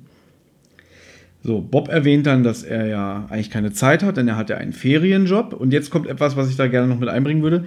Ich habe sehr viele Bücher von drei Fragezeichen gelesen. Ich habe auch, glaube ich, fast alle Crimebuster-Titel gelesen. Und da ist mir damals aufgefallen, dass diese ganze Crimebuster-Ära Bob sehr zu kurz kommt, weil Bob ständig irgendwie einen Ferienjob hat. Der arbeitet ja in so einer Musikagentur. Und irgendwann habe ich so gedacht, eigentlich können sie die Serie auch in die, die zwei Fragezeichen umbenennen, weil es nur fast um Justus und Peter geht in den Fällen. Also Bob kommt sehr wenig vor am Rand. Habe ich mich auch gefragt, ob Bob denn irgendwas anderes macht nebenbei. Also kommt er nochmal so in der Geschichte vor, so, Mhm. wenn er jetzt eine andere Szene hat oder so, aber ist er nicht so. Achso, du dachtest nach dem Motto, ach, das wird vielleicht nochmal interessant, weil er jetzt woanders. Genau, er ist woanders und entdeckt vielleicht, ähm, dass der Vater gerade die Hähnchen selber schießt. Nee, weiß ich nicht. Es hätte ja sein können, dass er irgendwas entdeckt. Aber Naja, wir Ja. können ja mal kurz auf das Cover eingehen, denn es ist übrigens auch der dämlichste Titel für eine Drei-Fragezeichen-Folge, wie ich finde. Ähm, du siehst hier so ein, äh, so ein Brat, Brathähnchen und da wird so eine Spritze angesetzt. Ja. Das wäre natürlich jetzt so diese Szene, die Bob in seinem Ferienjob rausfindet, wie der Vater höchstpersönlich die Spritze ansetzt. siehst du? Sehr gut, Bill. Übrigens sehe ich gerade was ganz Schlimmes, dass die Spritze einen totalen bescheuerten Schattenwurf hat. Ja, das finde ich jetzt nicht so schlimm. Das ist wieder so für, für Kinder, finde ich. So, das soll so ein bisschen reißerisch und unheimlich wirken. Guck mal, aber Ja, sie ist falsch angesetzt. guck mal, das Hähnchen Ja, was total unappetitlich ja, aussieht, hat oder? aber, no, würde ich jetzt nicht sagen, außer dass hier schon jemand ein Stück ähm, Pelle abgebissen Ja, ein hat. bisschen Haut abgezogen. Aber, guck mal, das Hähnchen hat ungefähr einen fast richtigen Schattenwurf. Wohl stimmt auch nicht so ganz, weil unten rechts dürfte, glaube ich, kein Schatten mehr sein, so. Aber die Spritze, warum hat die einen ganz anderen Winkel? Keine Ahnung. Unser Kunststudent Benjamin wird es bestimmt irgendwann mal rausfinden. Und schau mal, der Flügel da hinten, äh, äh, Quatsch, die Keule, ist ja, wenn man sich das anguckt, über der Nadel fast. So. Ja. Und da oben sticht die Spritze in die Keule. Ist das nicht ein Skandal? Ich würde mich beschweren an der Stelle. Wer hat das gezeichnet? Eiger Rasch. Iron? Eiger, Ach, Eiger. eine Frau. Witzig. I Irene? Der Ferienjob von Bob hat halt Vorrang, denn kommt jetzt, ich weiß, du hasst mich dafür, es kommt schon ein gewisses Foreshadowing. Also quasi Was? so ein. Das ist so ein Begriff aus, ähm, aus der Filmwelt, wenn quasi innerhalb der Handlung über etwas geredet wird, was schon so eine nächste Szene erahnen lässt oder ein Element der Handlung. Denn sie sprechen über Julias Auto. Bob fragt nach, was aus dem Wagen geworden ist, und Justus sagt, der Wagen ist nur noch Schrott und Big Barney hat den an, eine, hat den an so einen Entsorgungshof weitergeleitet. Und was ja schon so eine Art Foreshadowing ist, das bedeutet sowas wie Vorahnung, für die eine Szene, die noch kommen wird. So, Auftritt Mr. Sweetness, sie unterhalten sich ja auch über den, ob irgendwie der nochmal aufgetaucht ist, ob der in Kontakt mit Julia getreten ist, und dann sagt einer von den dreien, hm, da hinten steht einer, der sieht aus wie Mr. Sweetness. Peter sagt einfach, ich spreche den mal an. Der steht da auf der Straße, angelehnt an seinem Porsche, und in dem Moment, wo Peter auf ihn zugeht, steigt dann sein Auto und fährt weg. Peter und Justus ähm, entscheiden einfach kurzerhand ihm hinterher zu fahren und Bob sagt, ja, ich nicht, ich bin weg. Was ich ein bisschen witzig finde, dass er einfach so geht. Dass er nicht mal, nicht mal die fünf Sekunden warten kann, um zu sehen, was da passiert. Ähm, Ja, weil er nächsten Tag arbeiten muss. genau. ähm, an dieser Stelle sei noch gesagt, im Buch fährt Peter übrigens alleine Auto. Das ist etwas, was, was so das Hörspiel ausmacht. Die haben früher ganz oft das geändert. Einer war alleine im Buch unterwegs, aber dann haben sie die mal zu zweit losgeschickt, damit ein Dialog möglich ist, damit es spannender für den Hörer ist. Zum Glück, muss ich dazu sagen, weil wie wäre es sonst? Wenn er das alleine Weil, sagen würde, Überleg mal, über was habe ich mich dreimal, glaube ich, aufgeregt? ich gehe eine Hörspielen. Wendeltreppe hoch, oh, ich bin oben. Genau. Was, was regst du dich auf? Oder, oh, ich laufe jetzt durch die Tür. Ja. Ich glücke jetzt die Türklinke runter. So, und jetzt stell dir mal vor, er würde alleine Auto fahren. Es wäre voll. Es wär, Ja, ich muss den Motor runterschalten. Ich nehme die Handbremse. Und so sitzen halt beide im Auto und Justus gibt immer verzweifelt die Anweisung und Peter immer, das geht auch nicht, das geht auch nicht. Ich finde die Szene auch aus heutiger Sicht immer noch schön umgesetzt und spannend. Ja, ich habe ich, ich hab aufgeschrieben, so was ähnliches, Quietschgeräusche und Unfallgeräusche, bisschen billig. Was hat's dir gefallen? Da- Das Problem ist, dass die Quietschgeräusche, also wenn sie so um die Kurven wahrscheinlich fahren, so als ob sie alle fünf Sekunden immer dasselbe Geräusch abspielen, so ungefähr. Das hat mich ein bisschen genervt. Es ist. Was heißt genervt? Ist ja auch übertrieben, aber man hat gemerkt, sie haben sich nicht so viel Mühe gegeben, unterschiedlich lange Quietschgeräusche zu machen und so. Es wirkt- schön, oder? Vom der Auswahl der Geräusche wirkt es ein bisschen billig, Genau. aber trotzdem finde ich, ist diese Szene gut gemacht. Also mit dem Motorgebrumme und dass man auch wirklich hört, dass er da so an der Handbremse, an dem Hebel so Ja, das klick, klick reißt. Genau. Was in meinen Augen billig klingt, ist dieses Standardgeräusch, wenn sie am Ende da, Der Unfall. genau, der Unfall in die Büsche fahren, dann dieses Bremsgeräusch. Ja, Weil das, und auch, das klingt jetzt, als würde man eine Kiste mit Geschirr fallen lassen, wenn die da irgendwie ähm, landen. Und was noch ein bisschen witzig war, ähm, dass er dann irgendwann während der Fahrt dann merkt, dass er nicht bremsen kann. ja, lustig, nein. Das war's? nein. Ich wollte jetzt sagen, dass er vorher nicht einmal gebremst hat bei der Verfolgungsjagd und erst dass er dann irgendwann merkt, ich kann ja gar nicht bremsen. Aber vielleicht war ja wirklich die Straße sehr leer und sie sind die ganze Zeit äh, ist ungebremst. Ja. Im Buch ist es ein bisschen anders, ähm, weil der einen Porsche fährt, hat er halt ein ziemlich zackiges Tempo drauf. Peter fährt, glaube ich, einen Scirocco und dann will er ihn halt so ein bisschen zeigen, ähm, pass mal auf, ich lasse mich von dir nicht abhängen und fährt mit ihm gleich auf und dann merkt er, er kann nicht bremsen. Und da hat er schon ein ziemliches Tempo drauf. Okay, dann ist ja auch wieder ein bisschen was anderes. Aber ist im Buch, im Hörspiel nicht. Deswegen kann man ja, finde ich, wenn du nur Hörspielhörer Hörer bist, kannst du das ja bemängeln. Dieses Zitat, was Peter dann sagt, so, er hat sich da richtig einladend hingestellt, damit ich mir hinterherfahre, das hat sich bei mir so eingebrannt. Das ist so ein Ding, was immer noch bei mir im Kopf ist. das, also ich habe wirklich diesmal wenig zu kritisieren an dieser Folge. Mhm. Ich finde sie auch, sage ich jetzt einfach schon mal abschließend, die beste, die ich gehört habe von allen Okay. Vieren jetzt. Das ist krass, nach vier Folgen. ja. Ja, Okay, eine muss ja die beste sein. Ja. Also, ich sage ja nicht, das ist die beste von allen 200 Folgen. Das habe ich ja auch gibt. nicht gesagt, aber ich finde es witzig, weil du hast das Gespensterschloss gehört, ein ziemlich großer Fanliebling und du sagst, der giftige Gockel ist die Nein, beste mir Folge. gefällt die viel besser. Wirklich, viel besser. Was soll ich denn jetzt sagen? Jetzt hast du mich abgelenkt. Ach so, das fand ich wieder so ein bisschen. Ähm, ja, er hat es geplant, dass wir hinterherfahren, deswegen hat er schon die Bremsschläuche durchgestrich- äh, durchgeschnitten. Dann dachte ich so, also er wusste, wenn sie ihn auf der Party sehen, und er fährt weg, dass sie dann hinterherfahren. Das hat er sich alles schon gedacht. Na, Moment. Justus macht ja dann noch einen Kommentar dazu. Peter fragt nämlich, ja, wer ist denn dieser Mr. Sweetness? Was hat er mit dem Fall zu tun? Und Justus sagt, interessanter wäre die Frage, wieso bringt er uns überhaupt mit dem Fall in Verbindung? Was, wir greifen jetzt mal wieder vor, natürlich Sinn ergibt, denn der Mr. Sweetness ist ja von dem Don Delasandro an, engagiert und der wird denen den Tipp gegeben haben, pass mal auf, die Jungs hier, die äh, probieren der Julia zu helfen das möchte ich nicht und ich denke mir mal, der Mr. Sweetness, wenn der so ein Profi ist, der sich in ein Zimmer schleichen kann, innerhalb von fünf Sekunden einen Schrank ausräumt, um zu gucken und die, die ist ja Kelly ein absoluter Profi, wenn die Kelly. Er hat sich ja richtig gut versteckt mit seinem Anorak, mit seinem Militäranorak, der nicht so auffällig ist. Na, pass Ein auf. richtiger Profi. Der kommt dann zu der Party und er weiß, da sind drei Jugendliche und der Big Barney wird bestimmt so in den oberen Kreisen verkehren. Und dann kann sich der Mr. Sweetness sagen, welches Auto ist hier das billigste, was nach einem College-Schüler aussieht? Ah, das da, das kann sich bestimmt, äh, kann er sich gerade mal so leisten. Und dann hat er sich gedacht, hier schneide ich jetzt die Bremsen durch. Ich wiederhole nochmal, Profi. Ja. Er geht mit einem Militäranzug in ein Krankenhaus und durchwühlt die Schränke. Da hätte er auch gleich eine Schweinemaske aufsetzen können. Wirklich. Noch auffälliger geht's ja nicht. Aber er hatte doch Erfolg, weil Kelly war so eingeschüchtert, dass sie ihn nicht gefragt hat. Er hat gesagt so, oh, großer, bulliger Kerl mit Kragen im Gesicht. So. Und dieser Profi wusste also, dass die Detektive ihn hinterherfahren werden. Er wusste es. Er wusste es. Er wusste das. das nehmen wir jetzt einfach mal so gegeben. So, fast so eklig wie du gerade ist auch Justus an, an dieser Stelle. Denn er gibt ja so ein bisschen zu, dass Peter ein guter Fahrer ist. Und Peter so, wow, es ist ein Kompliment. Und ich habe jetzt keinen, der das bezeugen kann. Und dann sagt er, ja, ich habe an den Druck von neuen Visitenkarten gedacht. Da habe ich aufgeschrieben, Detektive sympathisch beim anschließenden Gespräch. Und dann passende Musik.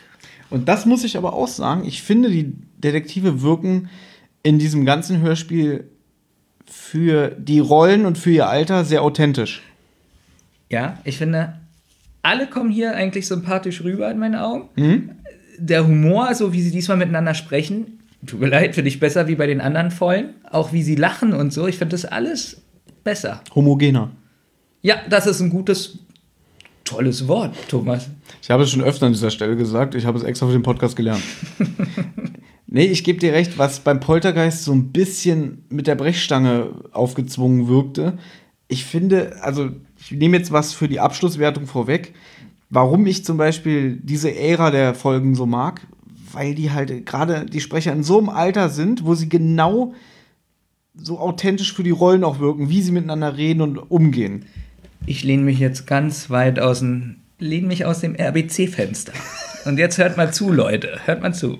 Ich bin der Meinung, wärt ihr jetzt an meiner Stelle und ihr hättet jetzt Folge Gockel, wirklich, Folge Gockel so als drittes, viertes gehört und hättet die anderen Folgen nicht, ihr würdet die nicht kennen und würdet jetzt Gockel hören und dann den Phantomsee zum Beispiel, würdet ihr sagen, der Gockel ist besser. Aber nur weil ihr die anderen, weil ihr schon so alt seid, äh, die anderen von wahrscheinlich früher gehört habt und natürlich chronologisch gehört habt, findet ihr den Gockel nicht so gut. Aber wie gesagt, hättet ihr den Gockel als erstes gehört und dann erst die anderen Folgen, hättet ihr gesagt, krass hat sich das gut weiterentwickelt. Das ist gerade ein Sakrileg, was du machst, ne? Denn Das ist nicht so gut? weil die Crime-Busters-Fälle kommen bei den Fans auch nicht so gut an. Viele mögen diese actionlastigen Folgen nicht. Die, Meinst du eigentlich, die denken, wir sprechen uns ab? also, auch, ist mir schon vorhin aufgefallen. Ich stelle irgend so eine Frage und du sagst, antwortest sofort. Ich glaube, die denken wirklich alle, wir sprechen das ab. Dass es hier geskriptet ist, ja, ne? wirklich. Das, ja, Benjamin, tu mal so, als ob du das am Ja. besten findest. Und es ist, ich versichere es, es ist wirklich nicht so. Thomas und ich reden nicht über die Folgen vorher. Nee. Und es glaubt uns eh keiner. Erstens ist, aber du darfst nicht vergessen, wie lange wir uns schon kennen. Ich glaube, dadurch funktioniert das so ganz gut. Weil ich sag doch nicht zu dir vorher, sag mal das und das, wir ärgern die Fans. Das hat sich jetzt so ergeben. Und um ganz ehrlich zu sein, als Benjamin hier ankam, hat er hier noch eine Stunde irgendwie, eine Stunde nicht, aber eine halbe Stunde auf dem Sofa gesessen und wir haben nicht miteinander geredet. ich habe einfach alles aufgebaut, habe ich so zwischendurch mal gefragt, und wie geht's? Ja, ganz gut. Wir haben nichts besprochen, es war total öde. Aber Thomas, bitte versicher dir, dass ich das wirklich ernst meine. Also, dass ich das jetzt nicht sage, um irgendwelchen zu verärgern, sondern dass du dir vorstellen kannst, dass mir das besser gefällt. Ich kenne dich ja und ich kann mir, wir haben über den Phantomsee lang und breit gesprochen und wenn du am Ende sagst, ich will die Folge nicht nochmal hören, könnte ich mir sogar eher vorstellen, dass du dir die Folge nochmal freiwillig anhörst, als die andere. Die würde ich jetzt wirklich nochmal hören. Ja, weil die hat so einen gewissen Unterhalt, sie hat einen guten Unterhaltungswert. Sie hat auch nicht diese 10 Millionen, wenn man das Buch nicht gelesen hat, Logiklücken. Weil es ein ganz einfacher Fall ist. Und es kommen nicht so viele Charaktere vor, die man nicht kennt. Na, pass auf. Es kommt auch nicht dieser, dieser äh, der, der Papagei vor, der die ganze Zeit Geräusche macht. Stimmt auch. Das ist auch sowas, was fehlt. Also die ganze, die ganze Folge ist anders. Wenn ich so die Folge jetzt höre, hat die für mich so ein bisschen so einen 21 Jump Street Style. Das wirkt wirklich so, wie man damals in den 80ern, Anfang 90er ein Unterhaltungsprodukt für Jugendliche gemacht hat. Also würde man heute auch so nicht mehr machen. So eine Folge, wie wir die hören, würde heute nicht mehr produziert werden. Warum? Ja, von der ganzen Art, wie sie gemacht ist. Ich glaube, heute wäre das viel verschachtelter mit dem, mit dem Bösewicht und es wäre viel rätselhafter. Also, ja, sie ist simpel einfach. Sie ist simpel, aber sie hat einen hohen Unterhaltungswert in meinen Augen. So, Szene 7. Zwölf Stunden nehmen wir schon auf. ja, gefühlt schon. Ähm, sie schließt eigentlich direkt an der vorigen Szene an. Sie geht auch nur ganz kurz. Wir sind jetzt in der Werkstatt auf dem Schrottplatz. Man hört Peter im Hintergrund rumwerkeln. Also nehme ich mal an, er wird sein Auto reparieren. Nee, nee, nee. Erstmal kommt ganz kurz. Du bist schon zu weit. Nein, ich bin. Das letzte, was ich hatte, war, ähm, dass sie über Mr. Sweetness sprechen. Hey, kommt nicht, dass Julia jetzt ihre Erinnerungen zurückbekommt, dass sie das irgendwie erzählt? Ja, das kommt doch jetzt. Ist so? Also, sie ruft an, während die beiden in der Werkstatt sind. Ah, gut. So, und Peter repariert sein Auto und dann ähm, fragt er, glaube ich, sogar noch an einen Mann in einer Militärtarnjacke und sie kennt den aber nicht. Stattdessen schildert sie, dass sie ihre Aktentasche vermisst. Ähm, da fand ich auch wieder lustig, wie Justus so am Telefon sagt, ach, bevor ich es vergesse. Und Peter so runter, als ob der was vergisst. das, ich mag das. Das kommt öfter in dieser Folge vor, zum Beispiel, ähm, als sie diesen Stoff nennen, diesen Geschmacksverstärker, Ja. den Namen. Da lachen die auch so ein bisschen, weil Multisorbitane meinst du? Genau, weil die den nicht aussprechen können irgendwie. Ja. So, und das ist auch sympathisch. Das ist aber auch eklig. Jetzt denken die RBC-Leute witzig, dass ich das jetzt nur so positiv rede wegen der Kritik. Aber es ist wirklich in dieser Folge stimmig. Richtig. Es ist stimmig, wirklich stimmig. Es hört sich, es ist widerlich, dass ich Ihr so viel lobe. mal, ihr müsstet Benjamin sehen, das ist total verzweifelt, weil er will euch nicht gefallen. Er möchte hier einfach nur seinen Eindruck über die Folge sagen. Na okay, aber wenn ich jetzt sage, die Folge ist gut, kriege ich ja bestimmt auch Ärger. Natürlich, weil du eine Folge gut findest aus einer Ära, die keiner mag. Das ist traurig. Gut. Sie vermisst ihre Aktentasche und sie gibt eigentlich mehr oder weniger zu verstehen, dass da was Wichtiges drin sein muss. Also das kann man sich ja als Hörer zusammenreimen. So, und dann wird Justus schon wieder eklig, weil Peter darauf hinweist, ob er denkt, dass sie irgendwas darin vermutet, was wichtig für den Fall ist. Und dann sagt er, na, hast du irgendwelche Gehirnnahrung zum Frühstück? Den fand ich auch witzig. es ist wirklich witzig. Oder? Aber so, so reden doch auch Jungs in dem Alter miteinander. Oder? Ja, deswegen meine ich ja das anders wie als sie zwölf Jahre alt waren. Ja, das ist ja auch eine andere Rollenverteilung. Da sind sie ja wirklich so Kinder, die alles richtig machen möchten. Aber ich habe das schon ganz oft gesagt, Entschuldigung, dass wir schon wieder abschweifen. Es geht hier nie zu Ende. Ähm, ich habe das schon ganz oft gesagt, dass auch Kinder in Büchern ganz oft und in Filmen mir immer zu schlau dargestellt werden. Ganz, ganz oft. Ja. Gerade wissen das die Leute eigentlich, dass ich als Erzieher arbeite, sage ich jetzt einfach mal, und ich ja sehr viel Kontakt mit Kindern habe und sowas, dass sie immer, das ist immer, manche Kinder sind ja auch klug, witzig. Oh Gott, oh Gott. Ähm, dass sie vom Entwicklungsstand her viel zu gut dargestellt werden. Also weißt du, was ich meine? Zu viel reif. Zu, ja, genau. Und zu äh, hochgestochene Sätze, zu schnelle Kombinationsgabe, was sie vielleicht, äh, was ja nicht heißt, dass die Kinder dumm sind, aber dass es in dem ich Alter damit überhaupt nicht. unrealistisch wirkt. Aber ganz oft ist es so, dass Kinder mit fünf Jahren eine Metaebene haben, die sie vom Entwicklungsstand noch gar nicht haben können. So. Mhm. Und das ist nervt mich so, weil das ist dann für mich nicht realistisch. Und so war das auch hier so. Als sie 12, 13 waren, was die so viel Überlegung gemacht haben und was sie sich getraut haben und so. Da finde ich das hier wirklich. Jetzt würde man ja wieder sagen, das macht ja die Serie aus.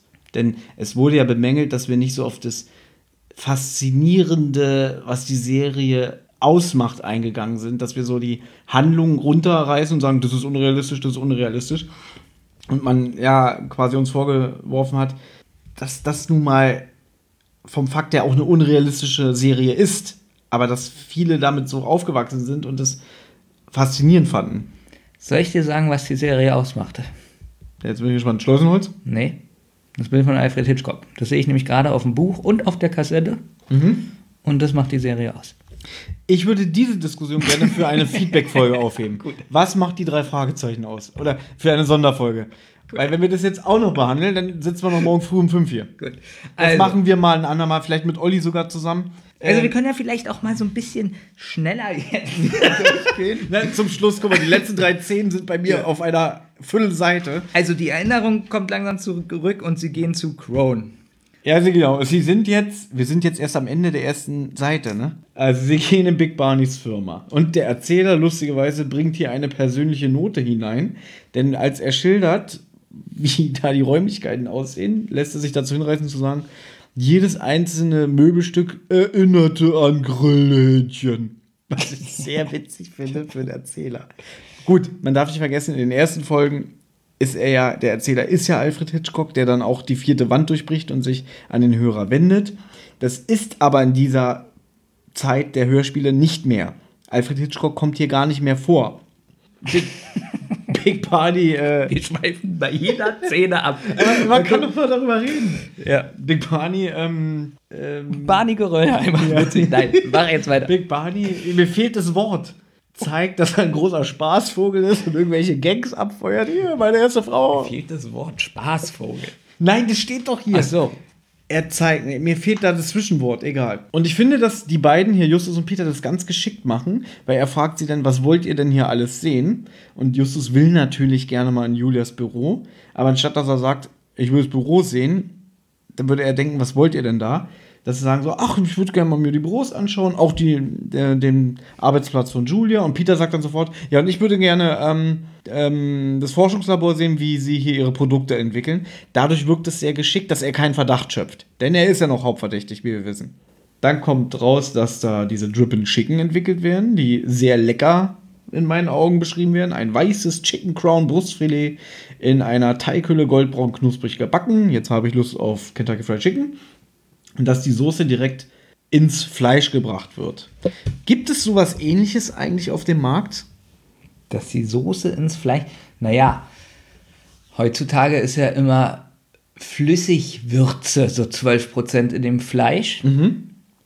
Was aber ganz stark kritisiert wird, weil es ganz oft so mit Wasser zugesetzt wird, also dass die Würzmischung, genau, Würzmischung, Wie so ein Brühwürfel eigentlich, oder wie? Na, und man spritzt es im Fleisch und wenn jetzt, du hast jetzt 500 Gramm Fleisch, dann sind das vielleicht nur 420 oder so, weil 80 Gramm reingespritztes Wasser ist. Ja. Also das ist ja dann wieder Beschiss, weil du nicht rein 500 Gramm das Fleisch bekommst. Ja, ist jetzt die Frage, ob es Beschiss ist oder nicht. Jeder, der lesen kann, der sieht das ja, dass da die Würzmischung drin ist. Aber natürlich ist es eigentlich Beschiss, weil die ja hoffen, die Kunden sind alle dumm und, Ja. Und sind sie ja auch. Ja, wenn man dann mal da wahrscheinlich den reinen Preis umrechnet, weiß ich nicht, denn dass einer genau weiß, wie viel ein Gramm Fleisch kostet und wenn er dann aber sieht, ich bezahle eigentlich viel zu viel und krieg gar nicht das für den Preis, weil da diese Würzmischung drin ist. Ich glaube, da steht jetzt auch die Prozentzahl immer 12% fertig, äh, Würzmischung oder sowas. Also könnte man sagen, die Folge war auch so ein bisschen ähm, vor ihrer Zeit. Na, ich finde, was halt so mit den Aromastoffen, Geschmacksverstärker, ähm, Soße oder nehmen wir mal jetzt die Würze so reinspritzen, was hier so total gelobt wird, ist heutzutage eigentlich die totale Katastrophe. So ein bisschen witzig. Deswegen- Aber da merkt man wirklich, dass man in den 90ern noch nicht so drüber nachgedacht hat, weil du weißt es ja selber. Äh, Milchschnittenmerkung, äh, so gesund, weil da ist tolle frische Milch drin. So, wo sie dann gesagt haben, äh, darf man so nicht mehr sagen. Oder was war denn das für eine Werbung? Genauso gehaltvoll wie ein Schnitzel oder so. ja, das kenne ich, aber ich, ich weiß, was du meinst. Ich komme nur nicht drauf. Ich glaube, es war ein Joghurt oder so. weiß ich nicht mehr. Aber heutzutage erstmal eine Werbung zu machen und zu sagen, es ist so gehaltvoll wie ein Schnitzel, ist schon witzig. Als positives Element das Schnitzel nehmen. Wo man heute sagen würde, so ein ungesundes Scheißfleisch, so ungefähr. Und damit Werbung zu machen beim Joghurt zum Beispiel. Genauso gesund wie ein Schnitzel. Ja gut, Also- aber das Verbraucherverhalten hat sich ja in erster Linie großartig geändert und es ist ja auch alles viel transparenter geworden und die Leute sind ja heutzutage viel mehr aufgeklärt als früher. Ich glaube, früher hat man so diese Werbebotschaften einfach mal hingenommen, bis denn dann irgendwelche Verbraucherschutzorganisationen sich gegründet haben und dass das ja heute alles viel kritischer beäugt wird. Genau, dabei weiß man doch, dass ein Snickers viel gesünder ist wegen den Richtig. Erdnüssen. Ja, genau. Auftritt ein nächster Charakter, Pando Mischkin. Ja, grins erstmal zu Ende. Ach, siehst du, bei mir heißt er Milchkin. ich habe wirklich Milchkin. Milchkin aufgeschrieben. Milchkin. Das ja, hier. Das finde ich gar nicht mal so schlecht. Ja. Wenn wir irgendwann mal eine Persiflage aufnehmen, darfst du Milchkin.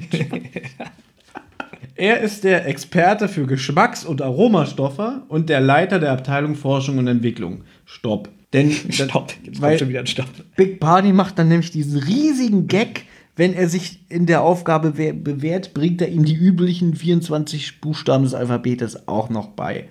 Ganz schön rassistischer Witz übrigens. Na, der Witz funktioniert für mich im Hörspiel auch nicht. Ich habe ihn schon verstanden, aber im Buch steht ja, dieses Forschung und Entwicklung wird mit F und E abgekürzt.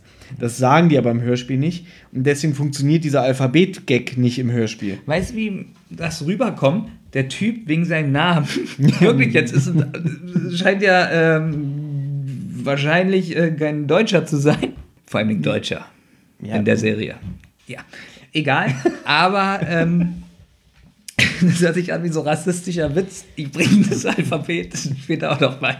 Weißt Ja. du, wie ich es meine? Aber er ist ja auch so sehr militarisiert, so wie er rüberkommt. Zivilisten, Sir. Am Ende des Hörspiels sagt er auch so, so von mir erfahrt ihr nichts, nur Namen, Rang, Dienstgrad. Also der ist ja ein ziemlich harter Typ, was das angeht. Der also ziemlich untergeordnet, was Uniform und, und Befehle und so Ja. angeht.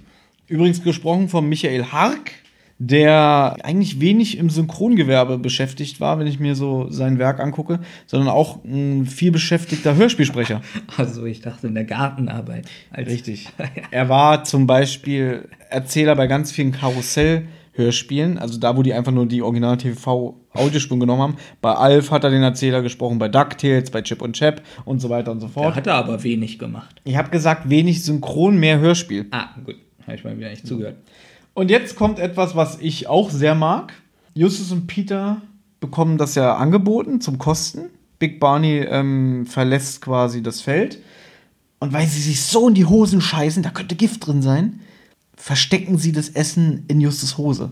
Und Peter, finde ich, hat da einen seiner seltenen glorreichen Momente, weil er das halt zu Justus sagt, hier, versteck's mal in deiner Hose. Äh, warum denn? Warum nicht deine Hose? Ja, die ist zu hell. Weil normalerweise ist Das ist der hellste Moment dieses Nein. Charakters. das hat damit zu tun, weil Peter sonst immer der Ja. angeschissen ist, der sonst immer so eine Aktion starten muss. Und dadurch hat es so ein Element hier, ich zahl's dir jetzt mal heim, mein Lieber.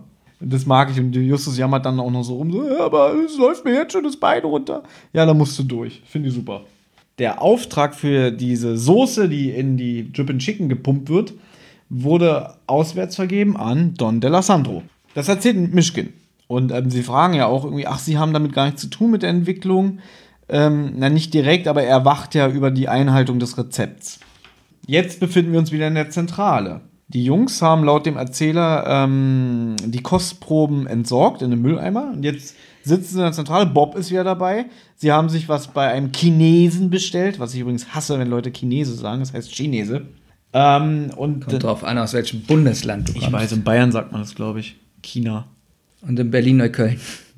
genau. Ja. Und das ist jetzt auch was, was ich sehr mag. Bob bemerkt halt den Fehler, den Justus und Peter gemacht haben. Sage ich auch schon Peter. Sie hätten eigentlich die Kostproben behalten und in ein Labor geben sollen, damit man nachweisen kann, ob da wirklich Gift drin ist. So. Und ganz ehrlich, Justus Jonas ist ja nun ein schlaues Kerlchen. Er kann ja manchmal, habe ich jetzt gemerkt in den vier Folgen, weiß ich nicht, da liegt eine Schraube auf dem Boden und er weiß, aus welchem Flugzeug das stammt und wer das Flugzeug geflogen hat. Ja. So. Und jetzt, wo sie die Fleischprobe haben, schmeißen sie es weg. Also ganz ehrlich, Du darfst erst hier nicht vergessen, die Formelveränderung der Bücher. Justus ist in den Büchern auch relativ ungeschickter und so ein bisschen trantütiger. Aber ich finde ihn in dem Moment auch total sympathisch, weil er räumt ja sogar den Fehler beschämt ein, dass er sagt, ja, du hast recht, ja, mein klebriges Bein hat meinen Verstand ähm, betäubt. Und dann lachen sie drüber und das finde Ja. ich trotzdem Es auch ist- wieder realistischer. Es ist sympathisch, aber das ist so ungefähr so, ich wäre jetzt Kriminalpolizist, Mhm. ja, und finde eine Leiche. Können wir das Beispiel kurz abkürzen? Bevor das jetzt hier noch ausufert. Ja Sag doch einfach. Beispiel. Es ist ein kurzes Beispiel. Pass auf, ich übernehme das für dich. Den Justus Jonas, den du in den drei Folgen davor äh, kennengelernt hast, hätte so ein Fehler niemals passieren ja, können. Ich würde, ja, ich bin jetzt Kriminalpolizist und habe die Leiche. ja. und trage sie auf meiner Schulter. Mhm. Und will sie jetzt meinen Kollegen auf den Tisch legen, um zu zeigen, hier sind lauter Stichwunden. Wir kriegen vielleicht so raus, wer der Mörder ist. Und auf dem Weg zur Halle Ja. lege ich die Leiche unterm, weiß ich nicht, unterm Fahrzeug vom Bauern. Einfach Warum- so, einfach so. Warum solltest du es tun? Ja, das frage ich mich auch. Warum hat er die Sachen einfach weggeschmissen? Wie gesagt, er räumt den Fehler ein und um jetzt nochmal mein besseres Beispiel zu nehmen, das ist nicht der Justus Jonas, den du ursprünglich bisher kennengelernt hast. Ja, und jetzt stellt ihr jetzt mein Beispiel vor, der Kriminalpolizist packt die Leiche unterm Auto, geht zu seinem Kollegen und sagt, ich hatte die Leiche auf der Schulter, aber ich habe sie unterm Wagen gelegt. Und dann lachen die anderen Kollegen, ja, du hattest ja auch äh, ein bisschen geschwitzt. Das Deswegen- ist das ja. schlechteste Beispiel, was ich jemals gehört habe. Das ist das beste Beispiel, was ich mir je ausgedacht habe, wirklich. Kelly ruft an. Ja. So, sie erzählt dann davon, dass sie mit äh, Julia essen war und sie will Justus nicht mit einer langweiligen Geschichte langweilen. Und der sagt dann auch so, ja, es wäre nett, wenn du mir das ersparst. und dann muss sie, glaube ich, sogar ein bisschen so schmunzeln. Und dann erzählt sie halt, sie hat von ihrem Vater ein neues Auto geschenkt bekommen, wieder ein Cabrio. Und dann hat Kelly halt irgendwie eine Macke von Julia beobachtet, dass die ihr, ihre Tasche in den Kofferraum immer zuerst packt, weil ihr an einer offenen Ampel schon mal die Tasche aus dem Auto geklaut wurde. Und jetzt kommt wieder ein Beispiel von Benjamin. Ich muss nur schon lachen wegen der nächsten Szene, weil jetzt gleich wieder der Profi da ist. Mr. Sweetness, der Profi. Okay, jetzt wird's Ja. wirklich, jetzt wird's wirklich witzig. Ich geb's Man zu. muss zugeben, dafür, dass du gesagt hast, er ist so ein Profi, versteckt es. ja, er ist ein richtiger Profi. Wie er mit seinem Anorak im Krankenhaus ist und dann äh, so. Und jetzt der Profi, wie er sich wieder ganz, dass er nicht entdeckt wird, wie er sich so ganz unauffällig. Okay, erzähl bitte. Na gut, die ganze Szene ist eigentlich, was das angeht, lächerlich. Das Wenn ist die die, lustigste Szene. so, aber ich mag sie. Ich mag sie wirklich, lieber Boomtown. Ich mag diese Szene. Jetzt habe ich den Namen gesagt, oh mein Gott. Ich bin ja S-Bahn gefahren. Ja. Musste an einer Stelle so lachen, wirklich, ich musste laut lachen. Aber das kommt gleich noch. Ich möchte jetzt bitte, dass du die Szene beschreibst. Und wer sonst? Also, sie fahren zur Autoverwertung. Ähm, der Mustang von Julia hängt an einem Elektromagneten und ist gerade auf dem Weg in die Schrottpresse. Jetzt kommt schon mal der beste Witz, den du gar nicht wissen kannst. Dieser Dick Miller Ja. ist der Sohn des Firmeninhabers laut Buch und hat vor einem Jahr seinen Highschool-Abschluss gemacht. Das ist wichtig. Im Buch ist es ein circa 70-jähriger, äh, im Hörspiel ist es ein circa 70-jähriger alter Mann, Das stimmt. der da runterruft, was wollt ihr hier? Falls du nicht erkannt hast, das ist übrigens der verwirrte Alte aus dem Phantomsee, der unterm Tisch lag. Habe ich erkannt, habe ich hier aufgeschrieben. Wirklich zeig? Das hab nicht. ich das Ja, aufgeschrieben. deswegen. Das Ja. doch keine Scheiße. ähm, so, das finde ich schon mal witzig. Was, so, du regst dich doch immer gerne über sowas auf. Du bist jetzt derjenige, der das Skript fürs Hörspiel schreibt. Und da, du liest hier, aha, ein ungefähr 18-, 19-jähriger College, äh, Highschool-Absolvent, der, auf, der bei der Firma arbeitet, da machen wir ein Opa draus. Weil wir haben gerade keinen Sprecher da. Du hast ja gesagt, die haben ja manche Szenen auch geändert, zum Beispiel, dass sie zu zweit im Auto sitzen. Vielleicht kommt es auch ein bisschen unrealistisch rüber, dass ein 19-jähriger College-Student Hast du noch nie einen amerikanischen Film gesehen? Sowas wie American Pie oder so? Nee, ich habe Weil- genau drei Filme in meinem Leben Ja, gesehen. und, aber in so einem Film passiert sowas. Da Herr der Ringe 1, 2, 3 und da kam sowas nicht vor. Ja, das spielt aber auch nicht in unserer Welt. Ich finde es witzig, wenn man das Buch kennt und denkt, okay, die haben alten Sack draus gemacht. Ist ja okay, vielleicht hatten sie gerade keinen 19-jährigen Sprecher im Studio oder hatten, und der war gerade da und dann haben sie ihn auf dem Gang aufgehalten, komm mal kurz mit, du musst hier was sprechen. so. Die sitzen, äh, die stehen ziemlich gackernd und albern da unten rum. Ja, Dick, Dick, hier, wir brauchen das Auto, Dick. Ähm, Er wirft es ja direkt auf uns. Äh, Sie wollen denn das Auto haben, weil ja im Auto hinten die Aktentasche drin ist? vermuten Sie, Sie wissen es doch nicht. Vermuten sie, von der Julia. Und deswegen sagen sie dem Dick-Typen, äh, wir brauchen das Auto. Und der ist, glaube ich, gerade am Verschrotten oder irgendwas macht er gerade mit dem Auto. Habe ich ja gesagt, der, der Mustang ist am Elektromagneten auf dem Weg in die Schrottpresse und er bedient diesen Kran. Genau. Und dann bedient er halt den Kran, nimmt das Auto äh, mit dem Kran äh, auf und hebt das Auto hoch und die, und die zu zweit sind die da, oder? Zu dritt. Zu dritt und gucken sich an, so wie das Auto so auf sie zukommt. Und da finde ich witzig, er will sie auf uns werfen. Der beschwert sich ja sogar noch, Bob.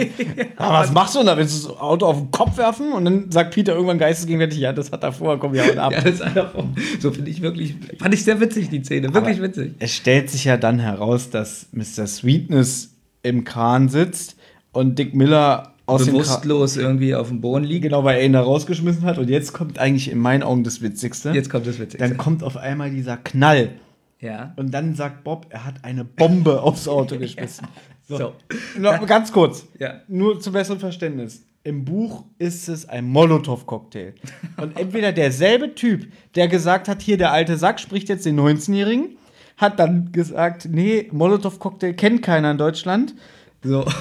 Und Das find, ich finde, ich stelle mir wirklich immer so wie aus so einem Danger Mouse Cartoon so eine Bombe mit Zündstoff vor oder ihr Bugs Bunny, keine Ahnung. Es sind mehrere Sachen witzig. Einmal, es wird ja auch gesagt, dass Mr. Sweetness hier, Herr Anorak, Ja. ähm, weiß, also auch weiß, dass die Aktentasche im Auto irgendwie ist. Das wird irgendwie mal gesagt. Deswegen ist er ja auch da.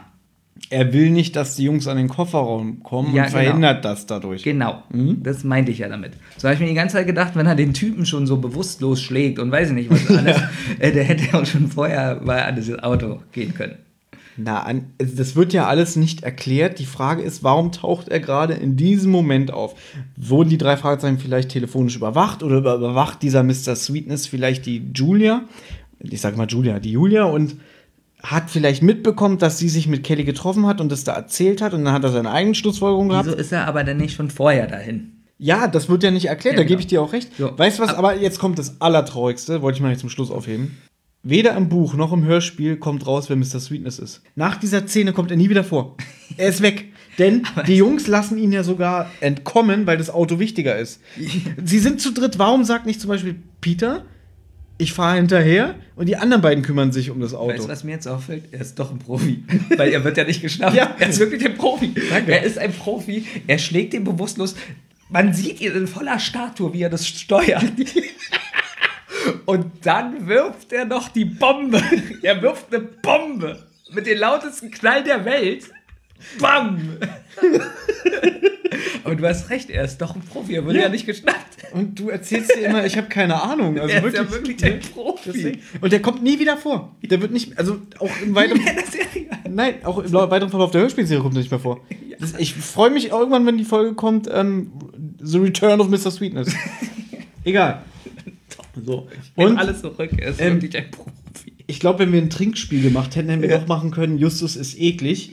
Denn jetzt ist er schon wieder eklig, weil er schickt Peter einfach zu dem brennenden Auto und dann, Mensch, äh, Justus, das können wir doch nicht machen, sagt Bob dann noch so geistesgegenwärtig und dann so, hihihi, ich weiß ja, dass der Tank leer gepumpt wird, weil ich kenne mich ja mit den Vorschriften nicht aus. Ich finde das so scheiße.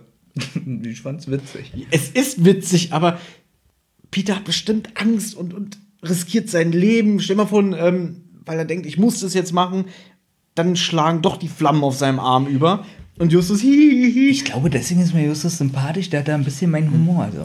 Und ich finde, die Folgen aus der 40er-Reihe, das setzt sich da komplett durch und fort. Justus ist in dieser ganzen Folgenzählung eklig. Stellt er auch mal irgendwie so ein Bein oder so, dass sich jemand was bricht oder so? Na, das jetzt nicht.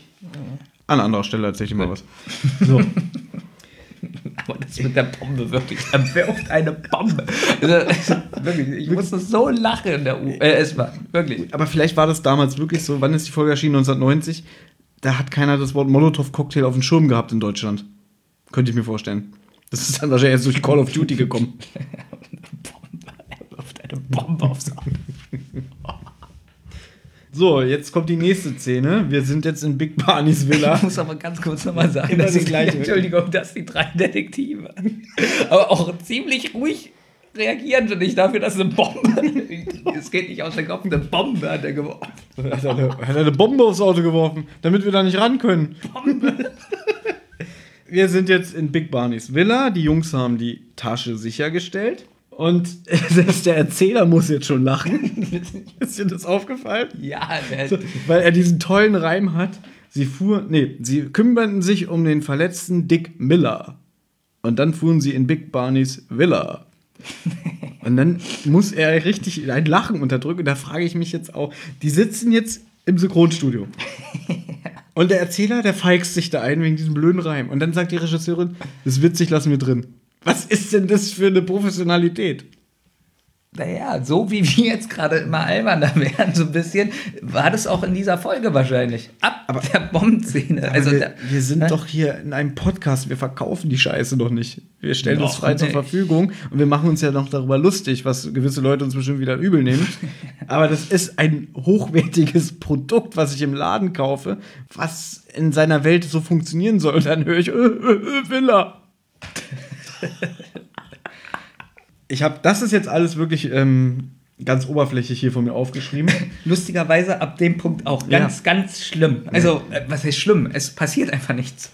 Das geht jetzt richtig schnell Ja. und man, man kann auch gar nicht so viel darüber erzählen. Sie finden den Verdächtigen, also Justus findet raus, dass dieses Multisorbitane krebserregend ist und dass es halt verwendet wird, aber dann wird Big Barneys Name reingewaschen, weil sowas ihm nie in den Sinn kommen würde. Also Julia ergreift dafür ihren Vater Partei. Und Justus ist dann schon zum letzten Mal eklig, indem er so tut, so, ich weiß es, hi, hi, hi. Und, und er ist sich richtig daran ergötzt, weil die anderen zu dumm sind und nicht drauf kommen. Und dann immer, jetzt sag doch mal, jetzt sag doch mal. Und dann, er wäre, er wäre erledigt, wenn es rauskommt und ba, ba, ba. Er wird wirklich der sympathischste Charakter für mich. Das Das sind Eigenschaften, die ich gut finde. Aber was ich dann witzig finde, dann finden sie es endlich. Er sagt dann den Namen Donald Sandro und die Julia so, ja, was machen wir jetzt? finde ich ein bisschen witzig. Und ähm, sie fahren dann zu der Firma von Miracle Taste, aber vorher finden sie noch heraus, dass ja an dem gleichen Abend, also Julia sagt das, eine Pressekonferenz geplant ist, wo der Vater Big Barney das Produkt vorstellen will. Deswegen sind sie ein bisschen unter Zeitdruck. Im Beverly Hilton habe ich aufgeschrieben. Stimmt, im Hotel findet diese Pressekonferenz statt. Das hast du dir aufgeschrieben. Ich habe wirklich Beverly Hilton aufgeschrieben. okay. Ich weiß es nicht. Das ist ja gut, aber Siehst du, die Detektive wollen vorher Big Barney treffen. Und ich habe so kurze Stichpunkte aufgeschrieben, dass ich erst mal gucken muss, wie es weitergeht. Also die Detektive wollen Big Barney treffen. Wollen Nee, sie das? Sie helfen. fahren doch jetzt in die Fabrik. Ach nein, weil die Presseschau ist, haben sie überlegt, dass sie vorher Big Barney treffen wollen, damit er keinen finanziellen Verlust hat. Das ist die letzte das Szene. Aber die Szene, die jetzt noch davor kommt, ist die Nein, aber die müssen das ja vorher schon überlegt haben, weil danach kommt es erst hier mit dem Wachmann und so bei mir. Also irgendwie müssen sie vorher schon mal gesagt haben, dass sie Big Barney helfen wollen, dass er keinen finanziellen Verlust hat. Das kann sein, dass sie halt, weil sie erfahren, dass diese Pressekonferenz ist, dass er erledigt wäre, wenn das ans Licht käme. Genau. Und deswegen wollen jetzt die drei Detektive aber vorher erstmal in das Lager gehen von. Ist das eigentlich das Lager von Big Barney oder hat der äh, Don noch ein extra Lager? Das, weiß ist ich gar die nicht. Firma Miracle Taste, wo die. Genau, von Don. So, und da ist ein Wachmann. Und das ist jetzt ein bisschen, naja, vorhin habe ich gesagt, das finde ich gut, aber auch ein bisschen albern, dass die dem Wachmann sagen, ähm, dass sie von Don geschickt wurden, etwas, glaube ich, aus dem Lager zu holen. Mm, Ich glaube sogar, war es nicht irgendwas mit Pandromischkin? Milchkin? Ich glaube, das war irgendwas. Da liegt ein Brief im Büro und den müssen sie Pandromischkin, glaube ich, bringen. Genau, und ähm, sie schaffen das, ich habe auf, aufgeschrieben, sie überrumpeln den Wachmann. Ja, das war wahrscheinlich Ende der 80er noch so leicht möglich. dass ein Wachmann gesagt hat, ja, natürlich, kommt rein. Das war vor Terror. Ich kann ja nicht anrufen, ich kann ja nicht telefonieren, ob das stimmt, deswegen kommt mal rein. Ja, das, das ist Macht ja nichts. Ja, ich weiß, gebe es ist ein zu, das- Kinderhörspiel. Ich weiß. Richtig, ja, das ist ja. auch holprig und es ist unglaubwürdig, aber meine Güte, Ist jetzt so. Ich finde aber auch gut, dass nicht weiter darauf eingegangen wird, sondern nur ganz kurz gesagt wird, sie überrumpeln den Wachmann. Ich würde es schlimmer finden, wenn jetzt so getan wird, wieder so, yeah, also Du meinst so, naja, wenn es gut geschauspielert ist, warum nicht? So, na jedenfalls gehen sie dann ins Lager, dann diskutieren die da ein bisschen rum, sie wollen einen Behälter finden oder sonst irgendwas, wo sie sehen können, dass der Geschmacksverstärker da ist und geliefert wurde und sie gucken auf die Daten, wann was geliefert wurde und da jedenfalls finden sie dann einen Behälter mit dem Geschmacksverstärker, auch einen Lieferschein oder sowas, wo drauf stand, wann das geliefert wurde und wer taucht dann auf? Don D'Alessandro. Auch wieder mit dieser lustigen Musik. Also die so es ist dieselbe Ur, Musik. jetzt Ja, ist genau. erstens die gleiche Musik und sie kommt auch wieder so laut aus den Boxen. Ich weiß aber wirklich nicht, ob es an der Aufnahme liegt. Aber es ich ist finde wirklich es trotzdem, ich laut. das so super, wirklich, weil das ist so billig, um diesen Schockeffekt zu machen. Aber es wirkt einfach. Dann geraten sie halt in ein Gespräch mit ihm. Er hat natürlich eine Waffe, mit der er die Jungs bedroht. Und er macht auch schon den Eindruck, ihr kommt hier nicht mehr lebend raus. Und Justus wird dann quasi zum Versuchskaninchen. Genau, weil Don ist so beeindruckt von Justus, wie er so diese Pralinen, wie er das rausschmecken konnte, die Geschmacksrichtung. Und dass da jetzt so ein kleines Spielchen stattfindet. Also er gibt Justus eine Praline und wenn Justus das errät, dann kann Justus sozusagen eine Frage stellen. Und ich wage jetzt die Behauptung, das war ein kleines sexuelles Vorspiel. Ich glaube, dass Don D'Alessandro nämlich, danach sein Ei gibt, oder was? dass er schon dem, andre, äh, dem gleichen Geschlecht nicht abgeneigt ist und dass er so fasziniert von Justus ist, dass er ihn erstmal ködert mit den Geschmacksbonbons. Und dass er dann vielleicht, wenn es sich so weiterentwickelt hätte, hätte er irgendwann Justus und Peter abgeknallt. Äh, Peter und Bob abgeknallt. Ich dachte, du sagst Penis. aber, du meintest, aber du wolltest Peter sagen, gut. Peter und Bob abknallt Ja. und dann Justus zu seinem sexuellen Sklaven macht. Kann ich das alles drin lassen? Ja. Gut. Ähm, das war für ihn quasi das Vorspiel. Aber leider, leider überrumpeln sie ihn ja dann wieder mit dem ältesten Trick der Welt. Ihre Waffe ist ja gar nicht geladen. Was? Aber jetzt muss ich ein bisschen lachen, weil du hast ja vorher gesagt, hast du das gesagt oder habe ich das gelesen? Nee, hast du vorhin vorgelesen, dass einer von denen Justus, glaube ich, oder Kampfsport gelernt hat? Mm. Du hast irgendwie gesagt, jemand ist im Verein. Ähm, in diesen Crimebuster-Büchern sind Peter und Bob, die haben Karate gelernt. Oder? Genau. Und ja. das kommt ja hier so ein bisschen. Ja, und ich weiß noch ganz genau, im Buch werden sogar per, mit richtig mit Namen Karate-Einlagen beschrieben.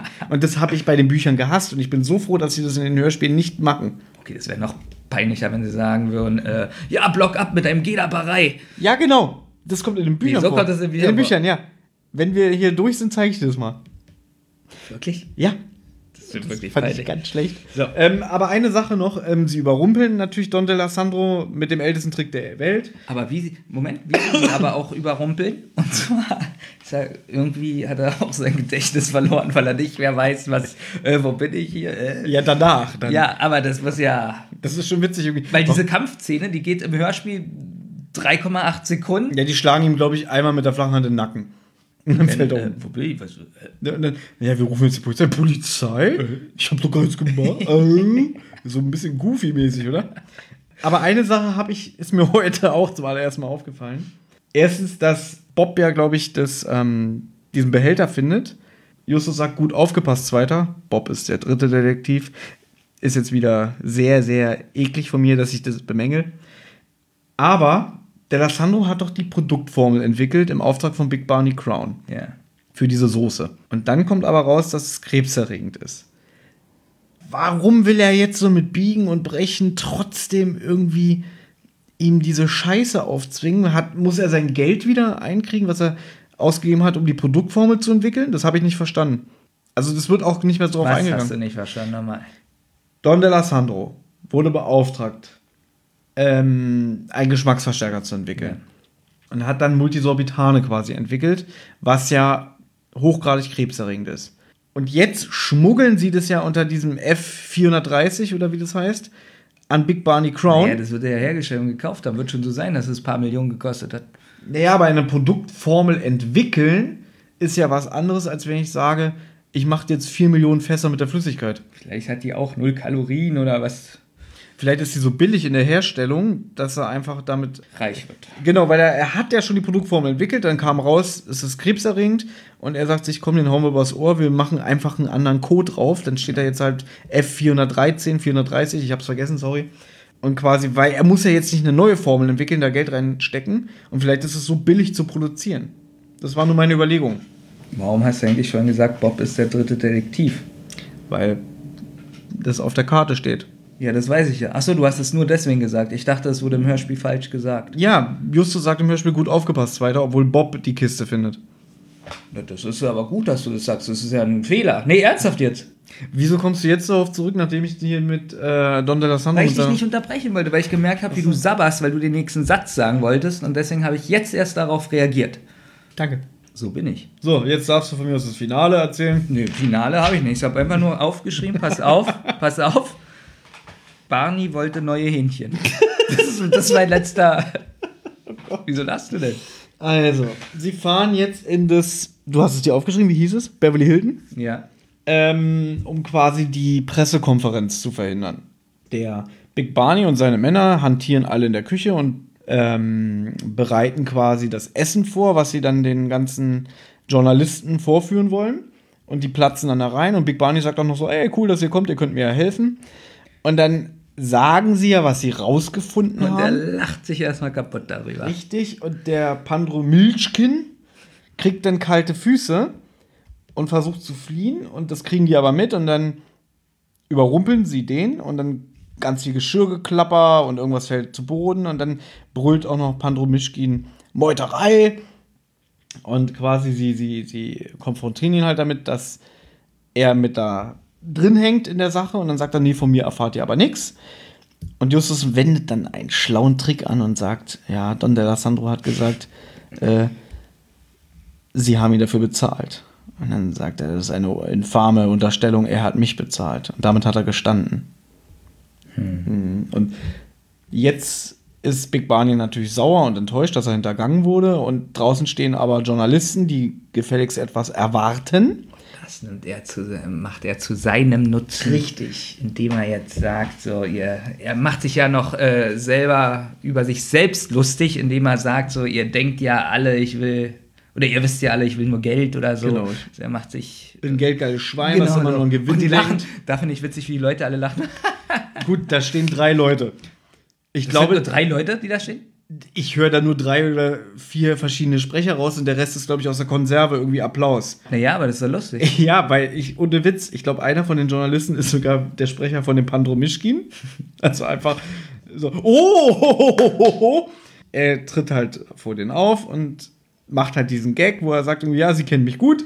Und dann sagt er irgendwie, ich stehe jetzt aber hier nicht, um euch irgendwie mit meinem leckeren Essen ähm, vor der Nase rumzuwedeln, sondern ich will ja auch was für unsere Stadt tun. Und deswegen hat er ganz kurzerhand äh, eine Initiative ausgerufen, den neuen Preis Rocky Beach ganz vorn. Und in diesem Jahr sind die Preisträger Justus Jonas, Peter Shaw, Bob Andrews. Und die werden dann auch gefeiert von den Anwesenden, aber es wird noch nicht mal gesagt, wofür. Also warum sie diesen Preis verdient haben, sondern und jeder weiß anscheinend ja auch, wer sie sind und was sie tun, dass sie Detektive sind. Brauchen sie auch nicht erzählen, weil die Leute, die da stehen, sind ja nur aus der Konserventour. Auch das. Und ähm, Big Barney hat dann quasi das letzte Wort, indem er sagt, Jungs, jetzt seid mal nicht so bescheiden, das ist euer großer Moment und wem habt ihr das zu verdanken? Genau, das wollte ich nochmal sagen, dass er selber sagt, wem habt ihr das zu verdanken? Da kann man sich wieder richtig so Wolfgang Fels vorstellen. Er macht es super, wirklich. Ja. Also die Folge lebt auch in erster Linie von Wolfgang Völz mit den wenigen Auftritten. Wir sind durch. Und vom Arzt Der Arzt lebt die Folge. Der Arzt, also es fängt schon Hey, du kriegst eine neue Bettnachbarin, die ist bewusstlos. Deswegen, die Folge ist eigentlich total lustig und fröhlich. Die sind alle gut drauf. Hey, hier, Stimmung, Konfetti. Vielleicht liegt es auch ein bisschen daran, weil die eigentlich auch gut drauf sind. Also wir kommen jetzt zur äh, Wertung, oder? Auswertung. Weil wir sind ja durch. Wie hat dir die Folge gefallen? Ist eine blöde Frage. Du hast schon gesagt, von allen vier Folgen, die du bislang gehört hast, war das die beste. Genau, und die beste Folge von den vorherigen dreien war meines Erachtens die erste. Da habe ich, glaube ich, sechs Punkte gegeben. Und diese Folge kriegt von mir sagen und schreibe,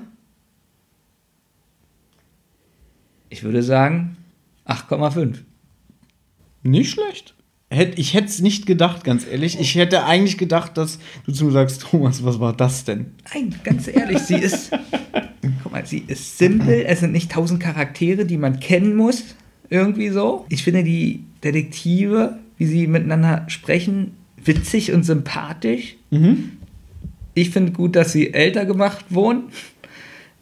Mich haben auch jetzt nicht so, außer hier immer so die Quietschgeräusche und so, mir hat der Sound wieder gefallen. Ich fand, wenn ich jetzt so überlege, eigentlich alle Synchronsprecher gut. Alle, wirklich alle. Also es war auch nicht sowas jetzt so dabei, weiß nicht, in der letzten Folge oder vorletzten Folge habe ich ja bemängelt, sie telefonieren zum Beispiel einmal und da ist gar kein Hall, so als, als ob sie es vergessen haben, ich weiß es nicht. Und in der Szene ist mir zum Beispiel auf, äh, in der Szene, in der Folge ist mir aufgefallen, wo sie mit dem Auto fahren und zum Beispiel den Autounfall haben. Da steigen sie aus und jetzt pass mal auf, auf was ich geachtet habe. Da ist Vogelgezwitscher. Fand ich gut. Und in der Vorgängerfolge, ich, ich weiß es nicht genau, ob es die Vorgängerfolge war, da waren teilweise Geräusche. Da habe ich ja noch gefragt, ob die am Geld gespart haben oder so. Mhm. Und das hatte ich diesmal so gar nicht das Gefühl. Das war Also für rund. ein Hörspiel, was auch überzeugend klang, allein durch passende Hintergrundgeräusche und es wirkt, die Welt wirkte nicht so plastisch und leer. Hast du ja bestimmt auch in dem Krankenhaus gemerkt, da mit den Durchsagen und mit dem Stimmengewirr und dem Hall. Ja, und was noch war, sie haben Spielraum gelassen, so ein bisschen. Du hast zwar gesagt, es ist gleich die nächste Szene. So. Ja. Aber für mich war das vielleicht auch gar nicht so, weil in den anderen Folgen war das ganz oft so, die nächsten zwei Stunden, am nächsten Tag. Also immer so eine Mhm. Zeitangabe, das war hier gar nicht, glaube ich. Es wird zwar gesagt, noch am gleichen Tag oder am nächsten Okay, Tag. aber nicht so, das andere ist so aufgesetzt, immer durch den, ich glaube, durch den Sprecher so richtig direkt. Also ich hatte nicht dieses Mhm. Gefühl, bei welcher Folge waren das? War das Phantomsee oder so, wo die gesagt haben, ja, in zwei Stunden sind die da. Wo wir uns so gedacht haben, ist das nicht ein bisschen schnell oder halbe Stunde oder das war beim Poltergeist nach dem Motto, wir müssen jetzt nach L.A. ins Museum. 20 Minuten später. 20 Minuten später, genau. Und das hat man in dieser Folge überhaupt nicht, dass man denkt, so, wie soll denn das gehen? Oder so unrealistisch so. Habe ich nicht gehabt. Gut, aber davon mal abgesehen, ähm, um das aufzugreifen, ich habe es eigentlich auch schon gesagt, ich mag halt wirklich an der Folge, dass die, die ist so simpel und trotzdem passiert viel und die Charaktere sind im Grunde alle sympathisch. Die Story ist aus heutiger Sicht jetzt auch nicht gerade die beste. Wie gesagt, ähm, das wirkt wirklich für mich wie so eine 21 Jump Street Folge aus den 80ern. So von, von der Erzählweise und auch wie, wie die sich benehmen. Aber ich finde das sympathisch. Es gibt ja auch wirklich keine Wendung. Man hätte jetzt denken können, Kofferraum ist leer oder so. Nee, da ist Ja. das Buch drin. Nee, da steht die Lösung drin. Also, Deswegen, es ist so simpel, aber es trotzdem macht es Spaß, die Folge zu hören. Und ich finde, sie lebt auch davon, dass sie jetzt keine 70, 80 Minuten geht, sondern eine kurze, knackige 46, 47 Minuten. ja, du, aber ich hatte zum Beispiel nicht das Gefühl, da fehlt die Hälfte. Es fehlt ja doch was, so wie du mir das geschildert hast, aber es stört überhaupt nicht. Pass mal auf. Ich würde gerne äh, mein Vergangenheits-Ich kurz hier einbringen. Und zwar habe ich damals am 26.11.2008 eine kurze Rezension über diese Folge geschrieben auf, auf der rockybeach.com. Friday schrieb, der giftige Gockel ist zwar ein ziemlich dämlicher Titel, aber trotzdem handelt es sich bei dieser Folge um eine meiner Lieblingsfolgen. Zugleich ist es aber auch eine der fiesesten Folgen, denn jedes Mal, wenn man sie hört, kriegt man einen enormen Appetit und möchte am liebsten zu McDonald's, Kentucky Fried Chicken oder einem ähnlichen Etablissement dieser Art rennen. Die Story kommt als typischer Crimebuster daher, es handelt sich aber hierbei um einen guten Crimebuster. Zwar kommen auch hier Karate-Einlagen in Klammern Buch vor, diese sind aber spärlich gesät und werden nicht, wie bei den Musikpiraten, einem anderen Fall, beim Namen genannt oder ausführlich beschrieben. Das Hörspiel ist angenehm, die Sprecher sind allesamt gut, es sind nicht zu viele Szenen aus dem Buch gekürzt worden, deshalb kommt die Handlung sehr originalgetreu daher und der Humor kommt auch nicht zu kurz. Lustigerweise, wenn ich das jetzt gerade lese, ist es eigentlich fast dasselbe, was ich jetzt hier gerade in der Wertung sage, aber ich merke, dass ich immer noch die Meinung über dieses Ich Hörspiel muss habe. allerdings sagen, da kommt auch ganz, also was ich auch gesagt habe, Wolfgang Völz ist die Rolle des Big Barney wahrlich auf den Leib geschrieben. Dröhnend und laut verkörpert er ihn, so wie man sich Big Barney laut der Buchbeschreibung vorstellt. Gute Wahl des Sprechers. Schade, dass die Rolle des Mr. Sweetness am Ende des Buches einfach verschwindet und die drei Detektive keine Chance haben, ihm nochmal persönlich die Meinung zu geigen. Weder im Buch noch im, im Hörspiel. Hat er Dialog, was im Hörspiel noch unheimlicher erscheint, weil er wie ein unsichtbarer Gegner herüberkommt. Äh, die Verfolgungsjagd im Nebel wäre im Hörspiel bestimmt auch spannend gewesen. Kommt anscheinend im Buch vor, kann ich mich nicht erinnern. Hätte allerdings zu sehr an die Verfolgungsszene im Auto erinnert, als Justus und Peter ohne Bremsen dahin rasen. Ich mag die Folge sehr und höre sie immer wieder gern. Das Buch ist auch zu empfehlen, weil es wirklich ein besserer Crimebuster ist. Tolle Folge, die es in dieser Art sicherlich nicht mehr geben wird. Also dein Fazit zwei Punkte. Genau. Nee, ich bin, also 8,5, ja, ich schwanke auch zwischen 8 und 9. Bist ein bisschen erstaunt von mir. Ich hätte es ehrlich gesagt nicht gedacht, aber ich habe mir schon gedacht, dass du die Folge wahrscheinlich unterhaltsamer und witziger findest. Vielleicht liegt es auch daran. Ich habe dir ja gesagt, dass ich früher ganz viel so John Sinclair gehört habe und so.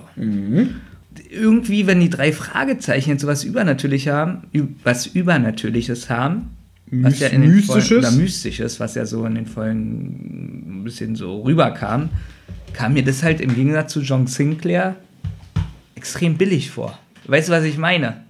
Dadurch, da- wenn du das immer hörst, sowas ähnliches, dann kennst du das ja auch ganz anders mit so einem Spannungsaufbau und so. Und natürlich sind ja die drei Fragezeichen sind für mich immer so, hat was mit Krimi zu tun. Gut, oder? Das ist total gut, wirklich. Nein, aber wenn dann da so eine Geistersachen vorkommen, dann vergleiche ich das, glaube ich, automatisch mit John Sinclair, wie Ach die das so. da gemacht hätten, mit der Musik, mit den Geräuschen und so. Obwohl das ja eigentlich was ganz anderes ist. So, und hier war aber halt dieses Mystische gar nicht. Null. Genau, das ist ja auch in dieser Ära, dass das erst wirklich mit dem Poltergeist wieder vermehrt aufkam. Du hast so zwischendrin fast 20 Folgen, wo du sowas gar nicht hast. Deswegen, vielleicht, wir werden es ja irgendwann vielleicht mal erfahren, findest du die Folgen am Ende sogar besser. Vielleicht finde ich die neueste Drei-Fragezeichen-Folge, das ist einer der coolsten Folgen, die ich je gehört habe. Okay, um, um jetzt langsam. Nee, nee, ganz kurz. Also- um, um zum Schluss zu kommen, weil wir sind ja jetzt wirklich schon echt lange dabei. Yeah. habe ich mir überlegt, wie machen wir das beim nächsten Mal? Weil ich kann jetzt schon sagen, die nächste Folge werde ich mit Olli aufnehmen. Wenn wir aber mal wieder zu dritt aufnehmen, ist jetzt die Frage, wollen wir vielleicht mal wirklich ein ganz aktuelles Hörspiel aus der Serie besprechen? Oder wollen wir das dem Zufall überlassen? Soll ich dir mal was Lustiges erzählen? Erzähl. ist es jetzt wieder eine Geschichte mit einer Leiche und einem Kommissar? Und zwar, wenn ich Kommissar wäre. Nein. Ich kann mir wirklich vorstellen, dass ich die von uns dreien sogar noch am besten finde. Und dass ihr ganz böse rumlästern werdet. Wir werden sehen. Ähm, Und ich, meine, und ich meine Lieblingsfolge dann verteidige. Also, natürlich kannst du es jetzt einfach erzählen und im Endeffekt sagst du dann nach der Aufnahme war voll scheiße. Deswegen hatte ich gerade überlegt, ob wir um eine Ente beim Chinesen wetten, aber ich nehme das jetzt wieder zurück.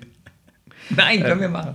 Wollen wir Ja. dann wirklich mal, wenn wir das nächste Mal zu dritt an diesem Tisch sitzen, das aktuellste Hörspiel besprechen, was es gerade gibt? Gibt es denn eine Folge, also so sehr aktuelle, die du nicht kennst? Jetzt ist ja gerade erst letzte, vorletzte Woche Folge 197 im Auge des Sturms rausgekommen. Und ähm, die habe ich nur zur Hälfte gehört. Ich hatte keinen Bock mehr. Das ist lustig, dass du als Fan nur die Hälfte hörst. Ist Weil ich habe da lieber bei Podcast wieder gehört. den eigenen. Nicht meinen eigenen, so. aber einen, den ich bevorzuge. Witzig, ich habe dann lieber meinen Podcast. Ich habe gehört. dann meinen Podcast gehört mit meiner Stimme, genau. Nein, habe ich nicht. Ich habe dann, glaube ich, den letzten Podcast gehört. Der heißt der letzte Podcast. Weil ich da gedacht habe, kein Bock auf die Scheiße, wirklich. Gut, dann machen wir das jetzt hier on air fest. Ich kann es aber noch schneiden, wenn es nicht stimmt. Wir hören beim nächsten Mal die Folge Im Auge des Sturms, Folge 197. Auf jeden Fall machen wir beide das. Ob Olli dabei ist oder nicht, werden wir dann sehen. Jetzt muss ich fragen, gibt es die denn auch auf dieser? Die neueste Ich glaube, die Folge? allerneueste nicht, aber du hast Glück, es kommt ja demnächst sowieso wieder eine neue Folge raus. Oder ich gebe sie dir mit. ah, Zwinker, Zwinker. Genau. So. Gut. Also, ähm, das war heute ein sehr durchwachsener Podcast. Nee, ich glaube, ich, ich fand den ganz unterhaltsam. Also ich fand eher die erste halbe Stunde sehr zäh Ja, und zum Schluss wurde es immer besser. richtig. Ähm, vielen Dank fürs Zuhören. Es hat Spaß gemacht. Mir hat das großartigen Spaß gemacht. Die Bombszene, Ja, die war super. die ist wirklich lustig, oder? So, Jetzt hat er noch eine Bombe geworfen. mach jetzt aus. Tschüss.